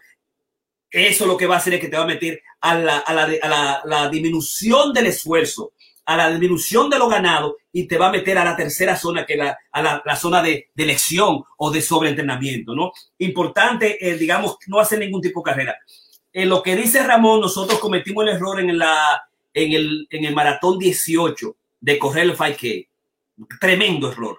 Estábamos fuertes, estábamos eh, eh, en buen peso óptimamente y agarramos y le dimos esos 5K lo que, nos, lo que nosotros nos faltó para la, el día siguiente nos faltaron esos 5K, porque esos al final para llegar a eso, hacer esos 5K era terrible. Y es que el, el, hicimos un race que eh, violamos una de las leyes fundamentales de race before a big race y no hagas carreras largas, no hagas time trail. Y es una especie como que ellos lo hacen para tener más fondos, para tener más dinero, para que la gente haga su entrenamiento suave eh, de 5 millas, los extranjeros que están aquí y ganar muchos billetes y a muchos de nosotros que, oh, estoy listo, estoy preparado, wow, qué fuerte estoy, yo he corrido tanta milla, 15, 20 millas, 5 no es nada, pero cuando tú quieres le da de todo porque tú tienes toda esa capacidad interna, te daña completamente la eh, carrera. Finalmente, las últimas dos, eh, las dos leyes que son la ley de eh, Keep a Detail Logbook, eh, utiliza un diario de entrenamiento y uh, la última ley es Understand the Holism of Training, utiliza un diario de entrenamiento y la 15, comprender la naturaleza holística del entrenamiento. 14, eh, Ramón. Bueno, aquí tengo que hacer un mea culpa, porque la única que yo creo que de los tres ha hecho esto es la poeta atleta, que yo sé que tiene dos libritos o tres libritos ahí que ella lleva su diario, su, su diario de carrera, donde ella apunta todas sus cosas. En el caso mío, la vagancia no me, no me permite, y cuando digo la vagancia, porque mi, mi reloj, el, el, Garmin este, me da todo un profile y me dice el ritmo cardíaco, me dice la temperatura del día, de todo, todos lo, los las señales vitales, e incluso me dice cuántas horas dormía el día anterior y ese tipo de cosas. Y pues, por supuesto, pero eh, no estoy llevando lo que debería ser, que es un diario, básicamente. El diario te mantiene estimulado, tú estás escribiendo. Ese día me levanté con el pie izquierdo y, tuve un pleito con, con, mi mujer o con mi hombre y no sé, o sea que así tú puedes establecer como un un patrón donde tú puedes entender cómo te afecta la parte emocional, cómo tú estás funcionando de la parte biológica y este tipo de, cosas. Y, puedes incluso eh, estimar cómo tú vas a estar en, una carrera basada en, digamos, toda esa, esa compilación de datos, por ejemplo, en el término de, la, de, las damas, de las femeninas, que, que tienen su periodo, si el periodo es algo que le ha llegado, que le va a llegar, que se le quitó. O sea, hay una serie de cosas que es importante llevar un diario. Como te digo, yo tengo que hacer mi, mi mea culpa en ese caso porque yo me he recostado de la tecnología que me da una cantidad de patrones y variables, pero no me da, digamos, esa, esa parte, eh, eh, digamos, de poder escribirlo, de poder leerlo y recordar qué pasó en esa carrera. Yo tendría que buscar el, el log en la computadora, a ver cómo hice el, maratón o el medio maratón, mientras que tú busques estos libros y es toda una historia a través de lo que ha pasado en, los años de entrenamiento. Yo a esa, a esa ley le iba a decir, le iba a decir lo mismo que dijo Ramón. Pero recordé lo siguiente. Recordé el hecho de que tú no tienes que ser un diario para hacer eh, un reporte de tus carreras. ¿Y para qué existen las, las aplicaciones? ¿Para qué existe Traba? ¿Acaso cuando yo digo, si yo falo lo siguiente, how, to, how the run cómo se sintió, el esfuerzo que hiciste, disfrutarte o no la carrera, eh, la, la, capacidad, la distancia, ¿verdad? El, el pulso de la carrera, eh, tu peso eh, anterior, todos los registros de tu frecuencia cardíaca, eso me lo hace Strava y no hay una carrera que yo no haga y le digo siempre a los, a los atletas míos, ponle la foto, dilo como tú sientes. Y no hay una carrera mía que no tenga eh, una estrellita que me sentí fan, me sentí difícil. Y, no hay una carrera que yo le diga, me sentí mucho, fui con mi grupo, fui con mis maratones y hago una descripción continua de lo que me pasó, lo que sucedió. Me metí a tal trail, comencé un nuevo trail, hice 20, incluso a muchas le digo la carrera del diablo, la carrera del coñazo, la carrera de la madre que te parió. Por ejemplo, a la carrera número 20, la carrera de la madre que te parió. Porque esa carrera lo que hizo fue que me destruyó y me desbarató completamente. Yo estoy siguiendo How the, fell, how the Run Fell, Effort Rating, Enjoyment of Rating, Training Low, uh, Waking Pulse Rate y otras características fundamentales que tiene. Por, e, y las fotos, las fotos, cómo me sentí, qué hubo, con qué lo corrí. Incluso también hago los videos ¿Cómo me estoy sintiendo? ¿Dónde estoy? Me falta una hora, tengo dos horas, tengo desbaratado, nos faltan dos horas más, que es el Keep a Detail Logbook, porque tenemos la tecnología. Entonces la tecnología también nos ayuda a hacer nuestro log, que cada año lo vemos, como, cómo corrimos en, en, en, el, en el trail, los senderos del, del, del, lago eh, Guaguayanda eh, o sea, que hay maneras también tecnológicas. Ahora lo que tenemos que hacer un poquito más conciencia de seguir esa ley al pie de la letra. Entonces yo lo que voy a ampliarla ya eh, eh, para mantener un Keep a Detail logbook, utilizar un diario de entrenamiento un poquito más detallado, incluir un poquito más cosas. Pero eso supone pararte cuando tú terminas la carrera en la noche y dedicarte a hacer un poquito más que yo he estado, digamos, consistentemente haciendo eh, durante el tiempo. O sea, ley número. Y finalmente, la ley de Arthur Newton y Tim Noakes, que es la ley de Understand the Holism of Training, comprender la naturaleza holística del entrenamiento. Ramón. En esto básicamente que, eh, como tú dices, eh, eh, tenemos que ser holísticos, o sea, el entrenamiento no se reduce a la, práctica, a la carrera, los 30 minutos, las dos horas, la, la, carrera larga, esto no, es toda nuestra vida, en, en, sentido de que estamos incluyendo aquí lo que hacemos cuando no corremos. Si descansamos, si dormimos, parte del entrenamiento. Si cambiamos, si tenemos la alimentación apropiada, parte del entrenamiento. Si no estamos hidratando, eso es parte del entrenamiento. O sea que básicamente el entrenamiento no es únicamente la parte física encima de la pista, de la, de la carretera, de la loma donde estemos. No, no. E, empieza en casa.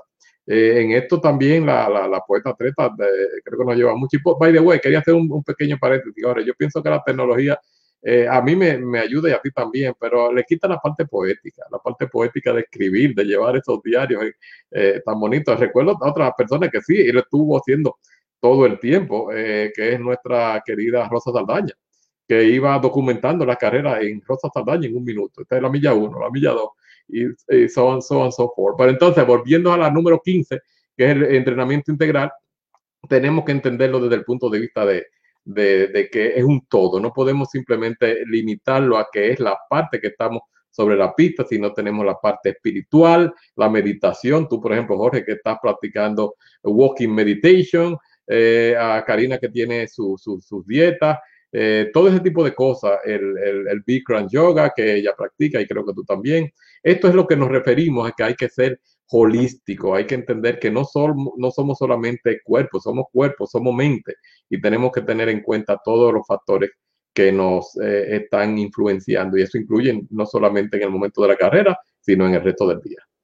E, excelente, exactamente. O sea, Understand the Holism of Training eh, yo pienso que cada uno de nosotros lo utiliza, vamos a nuestro trabajo, hacemos nuestro trabajo, hacemos nuestra labor, trabajamos el arte, nos preparamos por los estudios académicos para nuestro podcast, nuestro Procrea, la parte, digamos, eh, clínica, la parte personal, la parte de la familia, los fines de semana, nosotros hacemos comelonas, hacemos retiros, disfrutamos de una manera la maravilla de la naturaleza de la vida, lo incorporamos para bajar peso, para aumentar eh, la, la, potencia, digamos, de la felicidad, tener una buena vida. El, el correr para nosotros nos, nos, une en felicidad espiritual en todos sentidos. O sea, eh, el club, eh, digamos, sigue esa, esa, esa ley fundamental. Pero fue Kenneth eh, Doherty en 1974 que escribió el libro de Holistic Running, donde hay 24 horas, eh, 24 horas que tú haces con esas 4 horas que tú utilizas diaria para correr. Entonces, Lidia eh, lo especificó, lo estableció dentro de lo que eran las cosas clave, eh, o sea, la competencia entre las carreras eh, y no solamente el entrenamiento, sino tener una vida después de la carrera. disfrutar el millaje y el goce del millaje, que están íntimamente vinculados. Disfrutar los tiempos de, terrenos, que Bello nos dijo eso, disfruta cada momento, cada pisada, cada lugar, cuando nos metemos en cada sendero, cómo fue el sendero por encima del río, el sendero grande de Walk Hill, que nos llevó hasta allá que nos perdimos a, atomizar los fríos fríos con whisky, los del monte, el privado, las subidas, eh, eh, disfruta las carreras de fin de años, los entrenamientos de fin de años para utilizarlo de una manera de motivación. Lidia lo establece como cómo disfrutar el proceso, digamos, en sentido general. Y obviamente todo lo demás es la, lo que es la familia, el trabajo, la recreación y las relaciones, digamos, no perderla de punto de vista. Y finalmente, duerme lo necesario, come de, a la dieta adecuada, eh, eh, tiene la, la capacidad, la, la, cantidad específica de sueño y evita los problemas los esfuerzos el día anterior, no te pongas Superman después cuando tú vas a correr para que no te va a dañar, y reduce el estrés por más posible. Plato dice, uh, the artist in training is a sleepy animal. Platón decía que el, el entrenador, eh, el atleta en entrenamiento es un animal soñoliento, de tal manera que para disfrutar el entrenamiento. Así que llegamos nosotros en este masterclass eh, número 130, que es el masterclass sobre lo que es eh, la, las 15 leyes de entrenamiento de correr del doctor Tim Knox y Arthur Nidian, un campo positivo de psicología, deportes y carrera en este masterclass. Así que vamos a darle a la presentación adecuada a la poeta Treta.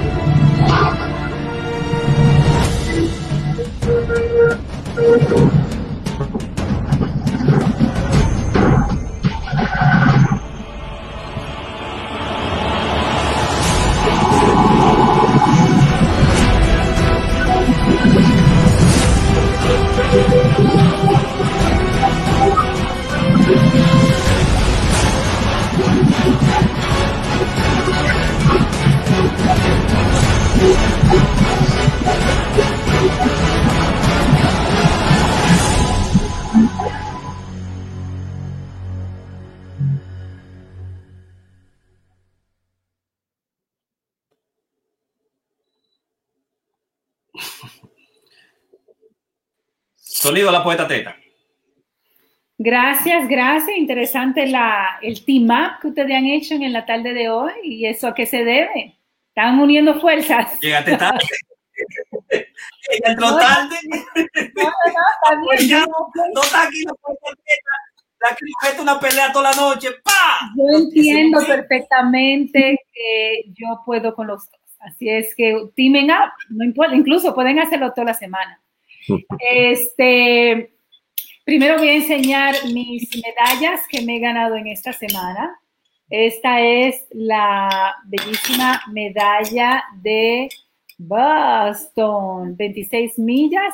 Estoy muy contenta. La otra es la de otoño, que también son 26 millas.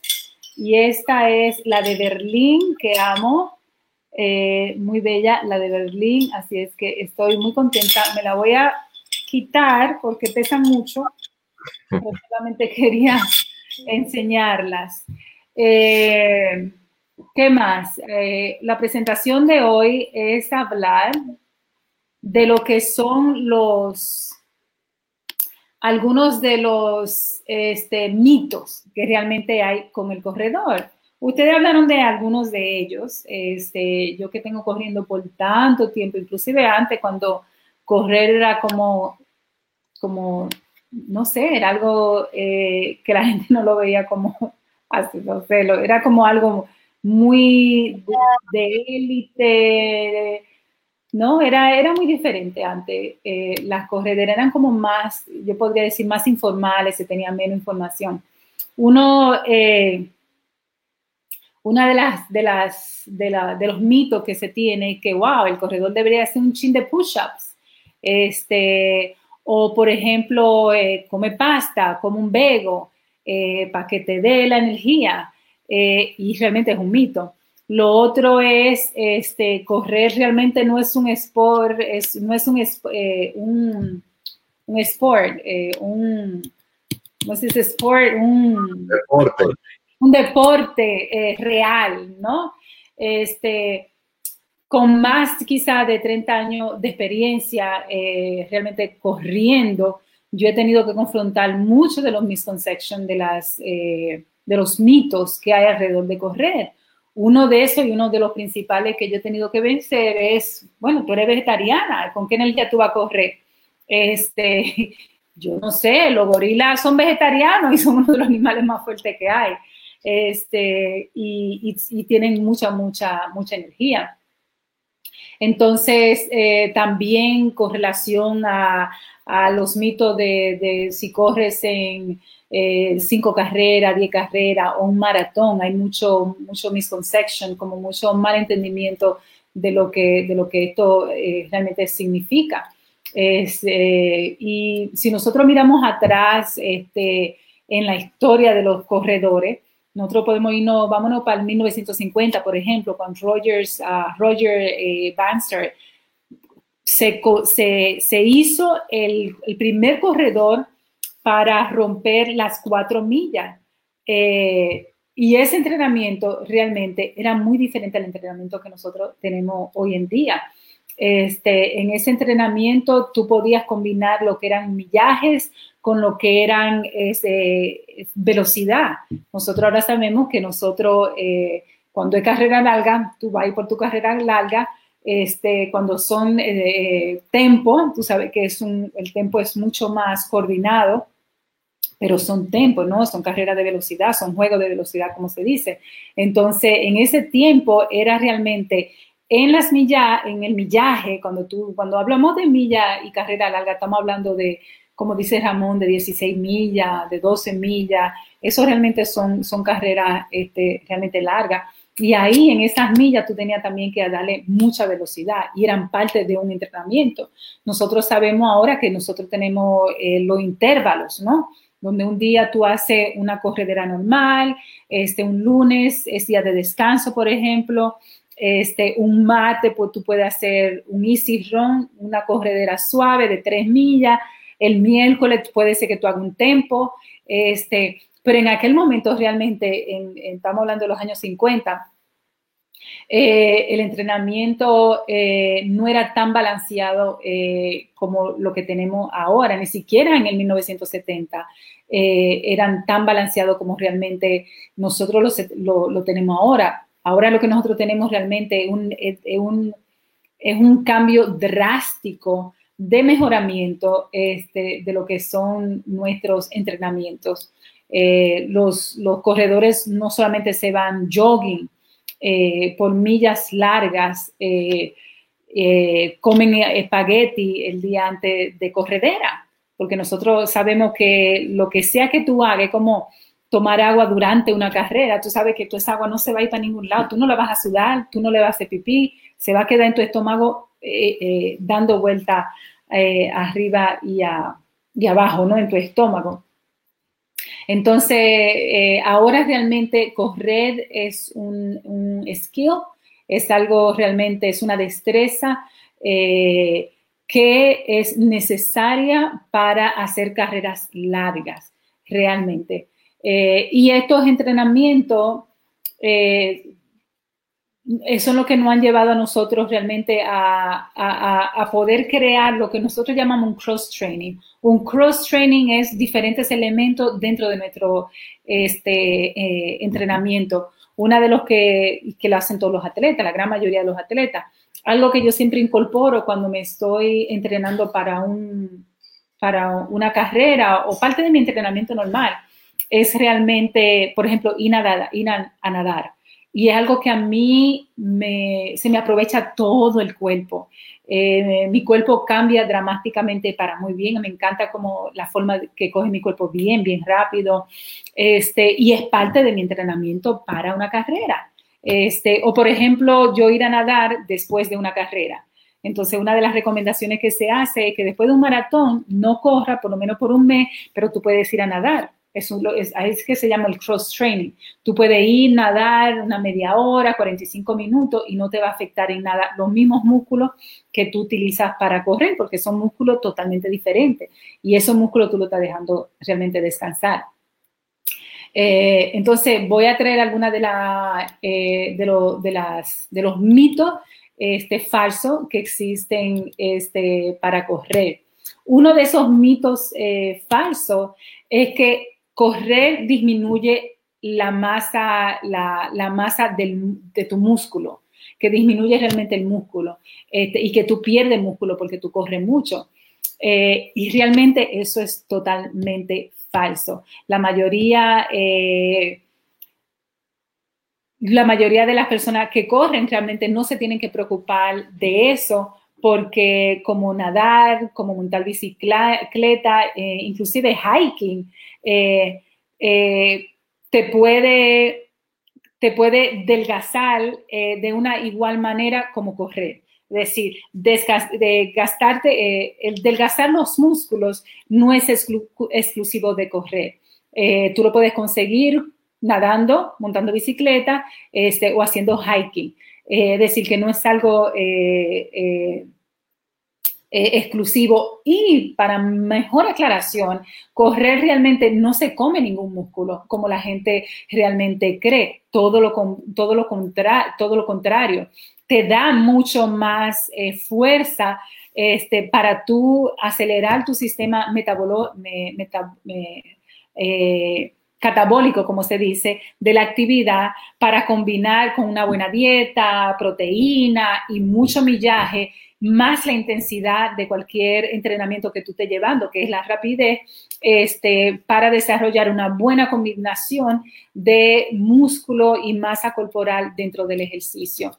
Eh, entonces, nosotros tenemos que saber que realmente tú no reduces ningún, eh, este, ningún ningún músculo. Y yo he oído eso de varias gente, dice, ay, no, yo no, quiero, yo no quiero correr, porque incluso hubo una chica que era parte del grupo, vino por un tiempo, Ramón, tú te tienes que recordar, ella, ella tenía fotos muy, muy interesantes que ella ponía en el grupo. Ella se salió del grupo porque ella hace mucho pesa, hace mucho ejercicio en el gimnasio, tiene un cuerpo bellísimo, Y ella decía, no, yo no quiero estar corriendo porque realmente me está bajando mi músculo, se me están adelgazando mucho los músculos. Entonces, mm, déjame decirle que no, yo recuerdo que aquella vez yo le decía, no funciona así realmente. Este, pero esas son parte de las misconcepciones que se, que se creían en ese tiempo y que muchas veces nosotros eh, corremos con muchas de las misconcepciones que se tenían en ese tiempo. Así que no es cierto, no te reduce este, realmente ningún músculo de cuerpo, todo lo contrario. Este, alguien me vio corriendo en, eh, durante la 20 millas y me dijo, wow, tu batata también grande. y es porque realmente estoy corriendo más, me estoy disciplinando más en mi hora de, de corredera y realmente los músculos de tu pierna se van. Ahora, lo que se va es la masa la masa, este, la, la, tú te pones slim, tú te pones, tú te pones fuerte, pero realmente no adelgaza en músculo. Lo que muchas veces pasa es que debajo del, del, de, de, esto, ¿verdad? Van a poner mis brazos. Eh, mi, mi músculo están acá, pero encima del músculo yo lo que tengo es grasa. Entonces la gente lo que ve que tú delgaza esa grasa, obviamente te vas a ver más delgado y mucha gente cree que tú estás rebajando músculo hermana, tus músculos no eran tan grandes en el primer lugar, entonces tú no estás rebajando músculo cuando tú le estás dando eh, realmente eh, fuego, como se dice, al músculo, ¿no? Que buena alimentación, buen ejercicio, buena rutina, buen entrenamiento. Entonces, muchas veces lo que nosotros vemos que sí, sí se está gastando es realmente el gordo que existe sobre el músculo. Y eso es lo que casi siempre pasa. Por eso tú te ves más delgado cuando estás eh, rebajando, porque tu músculo está ahí y tu músculo realmente se está fortaleciendo. Quizá de una forma no tan grande como si tú estuvieras haciendo pesa o cualquier otro ejercicio este, de, mucho más este, calibre en términos de lo que es el desarrollo muscular. El mito número dos es que mucha gente cree que para correr no se necesita ningún tipo de skills. Tú no necesitas realmente técnicas, que son los skills, ¿verdad? Entonces, eso es un gran, gran, eh, eh, un gran mito que no es cierto. Este, solamente pon un pie detrás de otro y comienza a correr por ahí. Yo comencé a correr así por mucho, mucho, mucho tiempo. Este, gracias a Dios yo nunca me accidenté, nunca me dio este, eh, dolor en, el, en los músculos. No creo que yo hacía tanta cantidad como para, para lastimarme. Este, y yo realmente lo que hacía era poner un pie delante de otro. Yo no sabía cómo respirar. Yo solamente conseguí una técnica que yo sentí que yo la inventé yo sola, que era que yo iba a conferencias de correr que daba Gary No, y yo recuerdo que un día él dice, no, no, no, no, alguien le preguntó. Y él dice, no, no, no, tú tienes que correr, este, y eh, respirar cuando tú corres por la nariz y por la boca. Y yo juraba que tú tenías que hacer, que tú tenías solamente que meter. Y él dice, no, no, no, tú mete por los dos lados a mí se me hizo mucho trabajo cambiar esa técnica de correr porque realmente me, acostumbré a correr ese ritmo y ahora no, ahora yo entiendo que yo necesito entrar tanto oxígeno a mi cuerpo este, en términos de lo que es la respiración. Entonces, uno de los más, de los mitos más importantes que yo he aprendido en los últimos años, estoy hablando quizá en los últimos, yo podría decir 10 años, eh, cuando yo comencé a correr este, más severamente, es aprender que hay técnicas. Este, entonces, el correr eh, es, un, es un entrenamiento, es un deporte de, eh, de realmente técnica. Eh, y no hay, y eso nadie lo puede poner en duda. Incluso Jorge y Ramón trabajaron alguna de esas técnicas en el día de hoy. Este, aunque creo que lo que querían probar era no entrenamiento, pero mucho de esa, de esa teoría que nosotros eh, conocemos hoy realmente están bien ligadas a lo que son este, eh, las técnicas de correr. Eh, nosotros sabemos que esa técnica de correr tú la tienes que poner en práctica por semana, por meses, para evitar este, tú tener algún accidente, fortalecer los músculos, este, ya que muchos de los estudios, y nosotros hemos presentado muchos de los estudios que, de, los corredores, es cómo nosotros tenemos que realmente refinar esta técnica. Y son técnicas que el corredor este, tiene que confrontar todos los días. porque todos los días tú vas, hay un ritmo diferente afuera, naturalmente, hay un ritmo natural diferente porque quizás llueve, quizás está muy caliente. Por ejemplo, mi última carrera fue la 20 millas y estaba un poquito más frío que hoy. Hoy yo corrí 6 y yo sentía que yo estaba corriendo como a 90 grados. Yo sentía que estaba muy caliente, este, tenía mucha, mucha energía, corrí muy rápido, corrí bien, nada eran 6 millitas, este, eh, y en las últimas dos venía casi a 8, solo la corrí muy bien, me siento muy satisfecha con eso, este, pero yo tuve que implementar mucha de esta técnica que realmente nosotros seguimos aprendiendo. Este, porque hay técnicas diferentes para, y primero, y fui con unos tenis nuevos, este, por eso quise correr seis millitas, y lo que yo hacía era que me iba por la esquinita, porque eran unos tenis de trails, que yo quería entrenar, quería ver cómo funcionaban, porque cuando lo compré, me lo puse el miércoles para el cumpleaños de Jorge y me dolía un poquito una parte del pie. Yo pensaba que eran los tenis. Entonces dije, déjame ver si son los tenis, porque están bien caros y no quería realmente, quería saber qué era lo que estaba pasando. Entonces, esa técnica eh, eh, funcionan, se alteran, se modifican, pero son técnicas que tú tienes que llevar a cabo. Y esa técnica te la dan la lectura, te dan las conferencias, te dan participar en, en, en en carrera, después del maratón, cuando nosotros vamos a correr los maratones, lo que lo hemos hecho, Ramón, Jorge, sabemos de que, por ejemplo, ellos tienen a alguien hablándote todo el día de diferentes técnicas de cómo correr esa ruta. Lo tienen en los half marathon, lo tienen en los maratones largos y a nosotros nos encanta, aunque nosotros lo hemos corrido tanto, siempre, nosotros vamos y nos sentamos para ver qué tienen que decir los expertos de tal ruta, cómo te dicen cómo subir eh, una, una loma.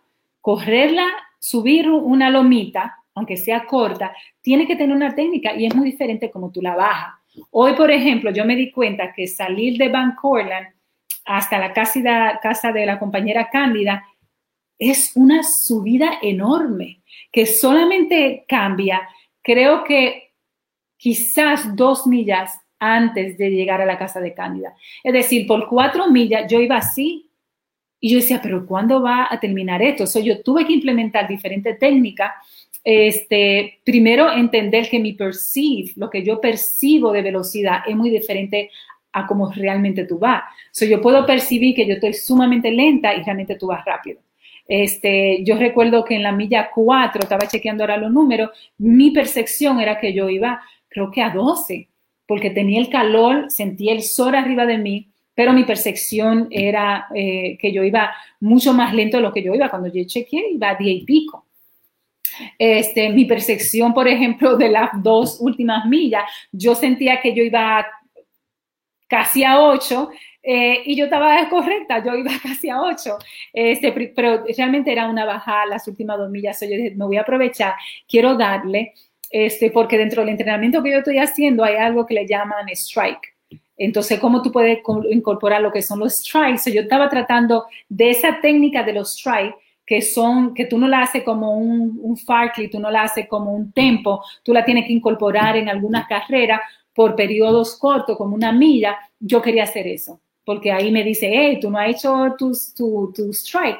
Este, entonces, eso lo quería hacer y, probarlo en el día de hoy, sin exagerar mucho, porque estaba realmente con un tenis nuevo.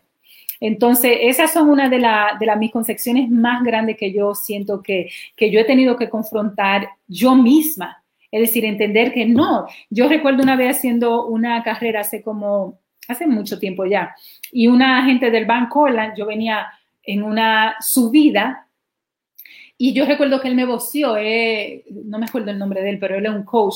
Y yo recuerdo que él me voció, Karina, y yo miro y me dice, levanta la cabeza porque era una subida, pero yo, una subida que para mí es la mamá de, del Central Park, y yo venía con la cabeza así, sudando porque era verano, y él me dice, recuérdate, y yo recuerdo que como yo en ese verano estaba haciendo el entrenamiento con él, yo me, yo me recordé que tenía que mirar como a, cinco pasos de mis pies.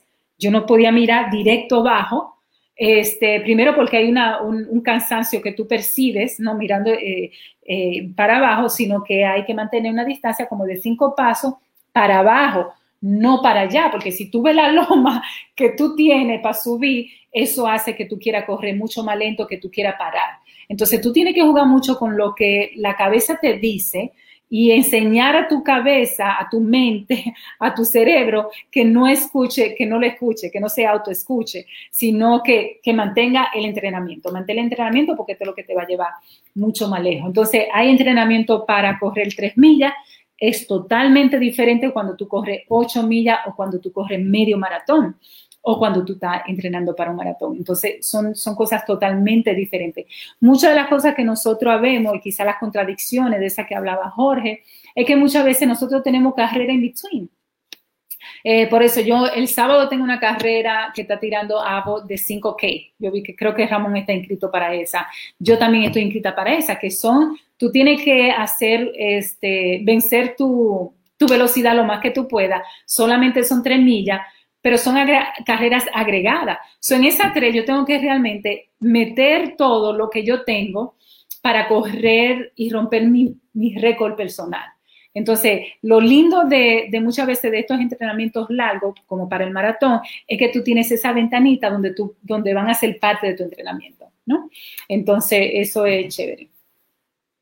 Lo otro, y una de las concepciones más eh, fuertes con la que yo me he encontrado, y según los estudios, es la número tres, eh, de las misconceptions, de los, de los mitos que hay con relación a correr, es que realmente el corredor es débil. Y si hay algo que el corredor tiene es que no es débil. Este, nosotros quizá podamos estar mucho más delgado, este, quizá nosotros no seamos los más rápidos con relación a, a, a, correr, por ejemplo, a nivel maratónico, este, que la gran mayoría no corre a nivel maratónico, es decir, cuando digo maratónico hablo de la elite. La gran mayoría de la gente, de los corredores, corre, este, corremos todos iguales. El grupo realmente de, de atleta que corre eh, a nivel de élite es muy reducido, muy, muy reducido. Yo recuerdo que en los, en los años, principios de 90, yo tenía un amigo que él era de la élite. Yo recuerdo que un día lo vi en un magazine que fue de los 50 primeros corredores del maratón. Ganó dinero, by the way. Y después un día no lo encontramos. Yo le dije, Jorge, él era un buen maratón, maratonero. Este, él corría a, ese nivel. No sé si Jorge se acuerda, que después creo que lo vimos sin diente. Eh, pero fue, pero era una persona, este, tú sabes, que se entrenaba.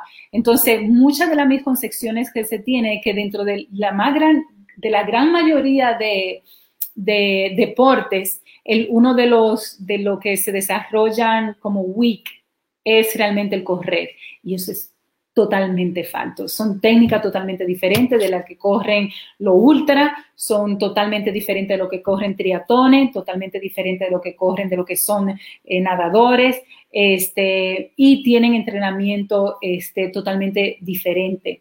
Entonces, los ejercicios, este, eh, son los que nos ayudan a nosotros a, prevenir este, cualquier tipo de, dolor o de, injury que nosotros podamos tener. Este, pero eso no quiere decir, y muchas veces son torpezas, como Jorge y Jamón explicaban, dentro de cómo uno puede accidentarse. Yo siento que dentro de todo eso hay mucha ñoñería yo siempre lo he dicho, yo soy muy honesta con eso. Por ejemplo, a mí me dolía un poquito el pie. Tú tienes que aprender tu cuerpo. Este, pero yo decía, después de la 20 millas, me duele algo en particular y me dolía haciendo la 20 millas. Y de alguna forma yo dije, yo tengo que salir, yo tengo que ver si yo estoy mal. Este, porque me dolía esa parte del pie, que es donde, como por aquí, ¿no? Este es mi pie y esta, pie, este mi, mi pierna. Era como esta parte, que yo siento como que me pellicaba ahí. Hoy no me dolió. Es decir, si yo fuera una persona ñoña, yo decía, ay, yo no voy a correr, porque muchos de nosotros buscamos muchas razones para no correr. Y yo soy muy honesta en eso, yo siento que es la verdad. Este, no todo el mundo, este, pero yo siento que sí. Entonces, si yo hubiera sido una gente ñoña, yo para correr no soy ñoño, eh, yo hubiera dicho, uy, yo tengo que tomarme una semana. So yo dije, déjame chequear cómo está mi cuerpo. Si me duele más, voy a descansar, quizás descanse este fin de semana, pues yo quiero hacer mi maratón, pero no me dolió para nada. Entonces, muchas veces lo, lo que nosotros necesitamos es como un, un crack. Yo recuerdo, y yo conté muchas veces que yo me rompía el brazo cuando yo era chiquita, montando bicicleta, y me lo rompí como cinco veces. Entre este y este fueron casi siete veces que me rompí el brazo. Siempre andaba con un yeso puesto. Y yo recuerdo que ya al final Las dos últimas veces, diferentes doctores, lo que no me ponían yeso, lo que me hacían era crack y me ponían los huesos donde iban. Este, incluso una de esas veces fue aquí en Nueva York. Eh, entonces, nosotros lo que tenemos que aprender es que no, nosotros no somos eh, ni siquiera los corredores que tienen disposición para herirse. Nosotros tuvimos una, compañera que esa muchacha, lo que duró en el grupo, ya yo no, no, es parte del grupo, pero lo que ella duró en el grupo lo duró con dolor, todo le dolía, todo le dolía. Entonces, hay gente que tiene predisposición al dolor, a las heridas, a todo eso, pero eso no quiere decir que el corredor realmente eh, sean corredores eh, frágiles, ¿no? Sino son, yo siento que son corredores quizás finos en todo caso, pero no frágiles. Fino en el sentido que te mantiene un buen peso, ¿no? Tú te cuidas más, tú tienes más conciencia. Hablaban ahorita de lo que es el, journal, el, el journal, cuando tú corres. Y yo estoy de acuerdo con Ramón, tú escribir, yo tengo este libro grande y aquí la gran mayoría de, de mis apuntes, como pueden ver, son de correr este, y lo que te da, a diferencia de anotar tus carreras en cualquier aplicación, que a mí me parece también una forma de, de tú llevar esa, esa, ese journal, eh, es que te da el mindfulness. Y como yo estaba haciendo mi presentación de mindfulness, este, este el nuevo libro de Deepak Chopra de, que dice Meditation, es que te da esa, y mindfulness es una forma de tú tener tienes esa meditación, esa conversación con tu ser, ¿no? Con tu espíritu, este, y, y, la mejor forma de manteniendo esa conexión de una forma mucho holística y más espiritual es realmente con, con diario, ¿no? Y yo, como dice Ramón, yo tengo como cinco o seis donde yo siempre estoy escribiendo cómo me siento. Lo otro es eh, los corredores, el otro mito importante, el número cuatro, es como que el correr aumenta la inflamación y el estrés crónico. Y eso también es una de las misconcepciones que yo he escuchado y que los estudios dicen que es la número cuatro de muchas de las misconcepciones eh, de la que se tiene. Este, y eso es un gran mito, todo lo contrario. Este, correr realmente no te, no te causa inflamación, no está supuesto a, causarte eh, inflamación ni a darte eh, estrés crónico como mucha gente eh, han planteado. Este, todo lo contrario, correr realmente te fortalece tu sistema inmunológico, te activa eh, tu, lo, y también promueve lo que es los antioxidantes que se han dañado por la falta de utilidad. Y esa es realmente la gran verdad. Entonces, tú lo que tienes que tener es los buenos gears. La inflamación viene por utilizar zapatos malos, una de las cosas que yo he notado en la gente, incluso en algunos compañeros del grupo, es que se inflaman mucho los tenis. Los tenis tú no lo puedes comprar el mismo size que un tenis regular. Yo los tenis míos lo compro un size más grande o un size y medio más grande, porque realmente cuando tú corres se te hinchan los pies. Es más, cuando tú caminas se te hinchan los pies. Imagínate cuando tú corres. Y los expertos lo que dicen es que te, te aumenta por lo menos un size y medio más. Este, entonces, eso es una de las grandes este, mitos que hay con relación a, otra cosa que también causa mucha inflamación es correr con técnicas que no son adecuadas.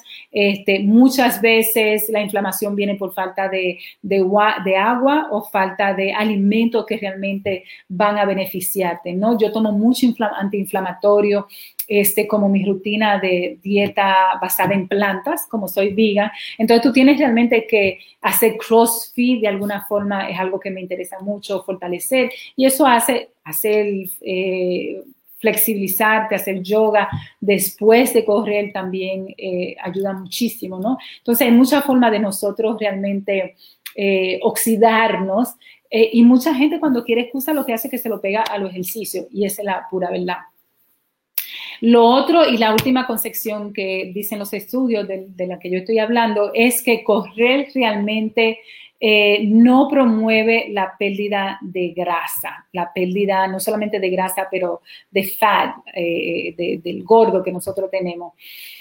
Y realmente los estudios lo que demuestran es que de que sí, de que tú puedes eliminar de alguna forma lo que son las azúcares y los carbos, las dietas eh, altas en eh, o los carbs que tú tienes acumulado por tanto tiempo en tu cuerpo. Entonces, no, el atleta realmente, además, la conciencia que viene con correr. Por ejemplo, hoy, esta semana, yo no he estado corriendo, eh, no corrí lunes, martes ni miércoles, eh, y he estado comiendo malísimo. Entonces, eh, hoy yo corrí, casualmente, este, corrí las seis millas y hoy yo quise hacerme mi ensalada. Porque de alguna forma, cuando tú corres, tú entras en ese mindset, en, ese, en esa mentalidad, yo no quiero dañar mi corrida. Entonces tú lo que hace es que te cuida mucho, tienes más conciencia eh, y hay muchos estudios que como ya es tan tarde no voy a, no voy a entrar en ello, pero realmente promueven eh, lo que es una, una buena corrida. Y yo siento que la forma de nosotros embrace todo eso es realmente educándonos, este, fortaleciéndonos con relación y eliminando, y eliminando lo que son los bias, este, esas misconcepciones que nosotros tenemos con relación a correr. Este, y ver cómo nosotros también podemos este, cultivar una buena educación alrededor de la corrida. Excelente, este masterclass ha sido un masterclass de extraordinario, de primera magnitud, dos horas y pico, un campo positivo de psicología, deportes y, carrera, eh, masterclass 130, deportes, las 15 leyes de entrenamiento de correr del doctor Tim Knox y Arthur eh, Newton, junto con eh, Karina Rieke, el doctor Repiña, Ramón Brandino. Vamos a ver un anuncio de este mes del Movimiento Internacional de Metapoesía y volvemos a algunos comentarios.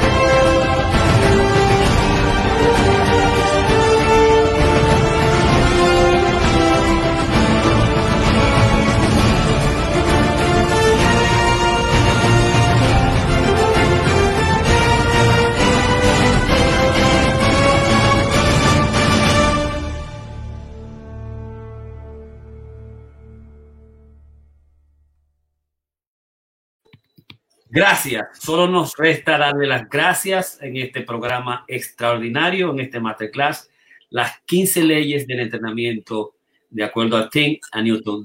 muchísimas gracias, Ramón Blandino.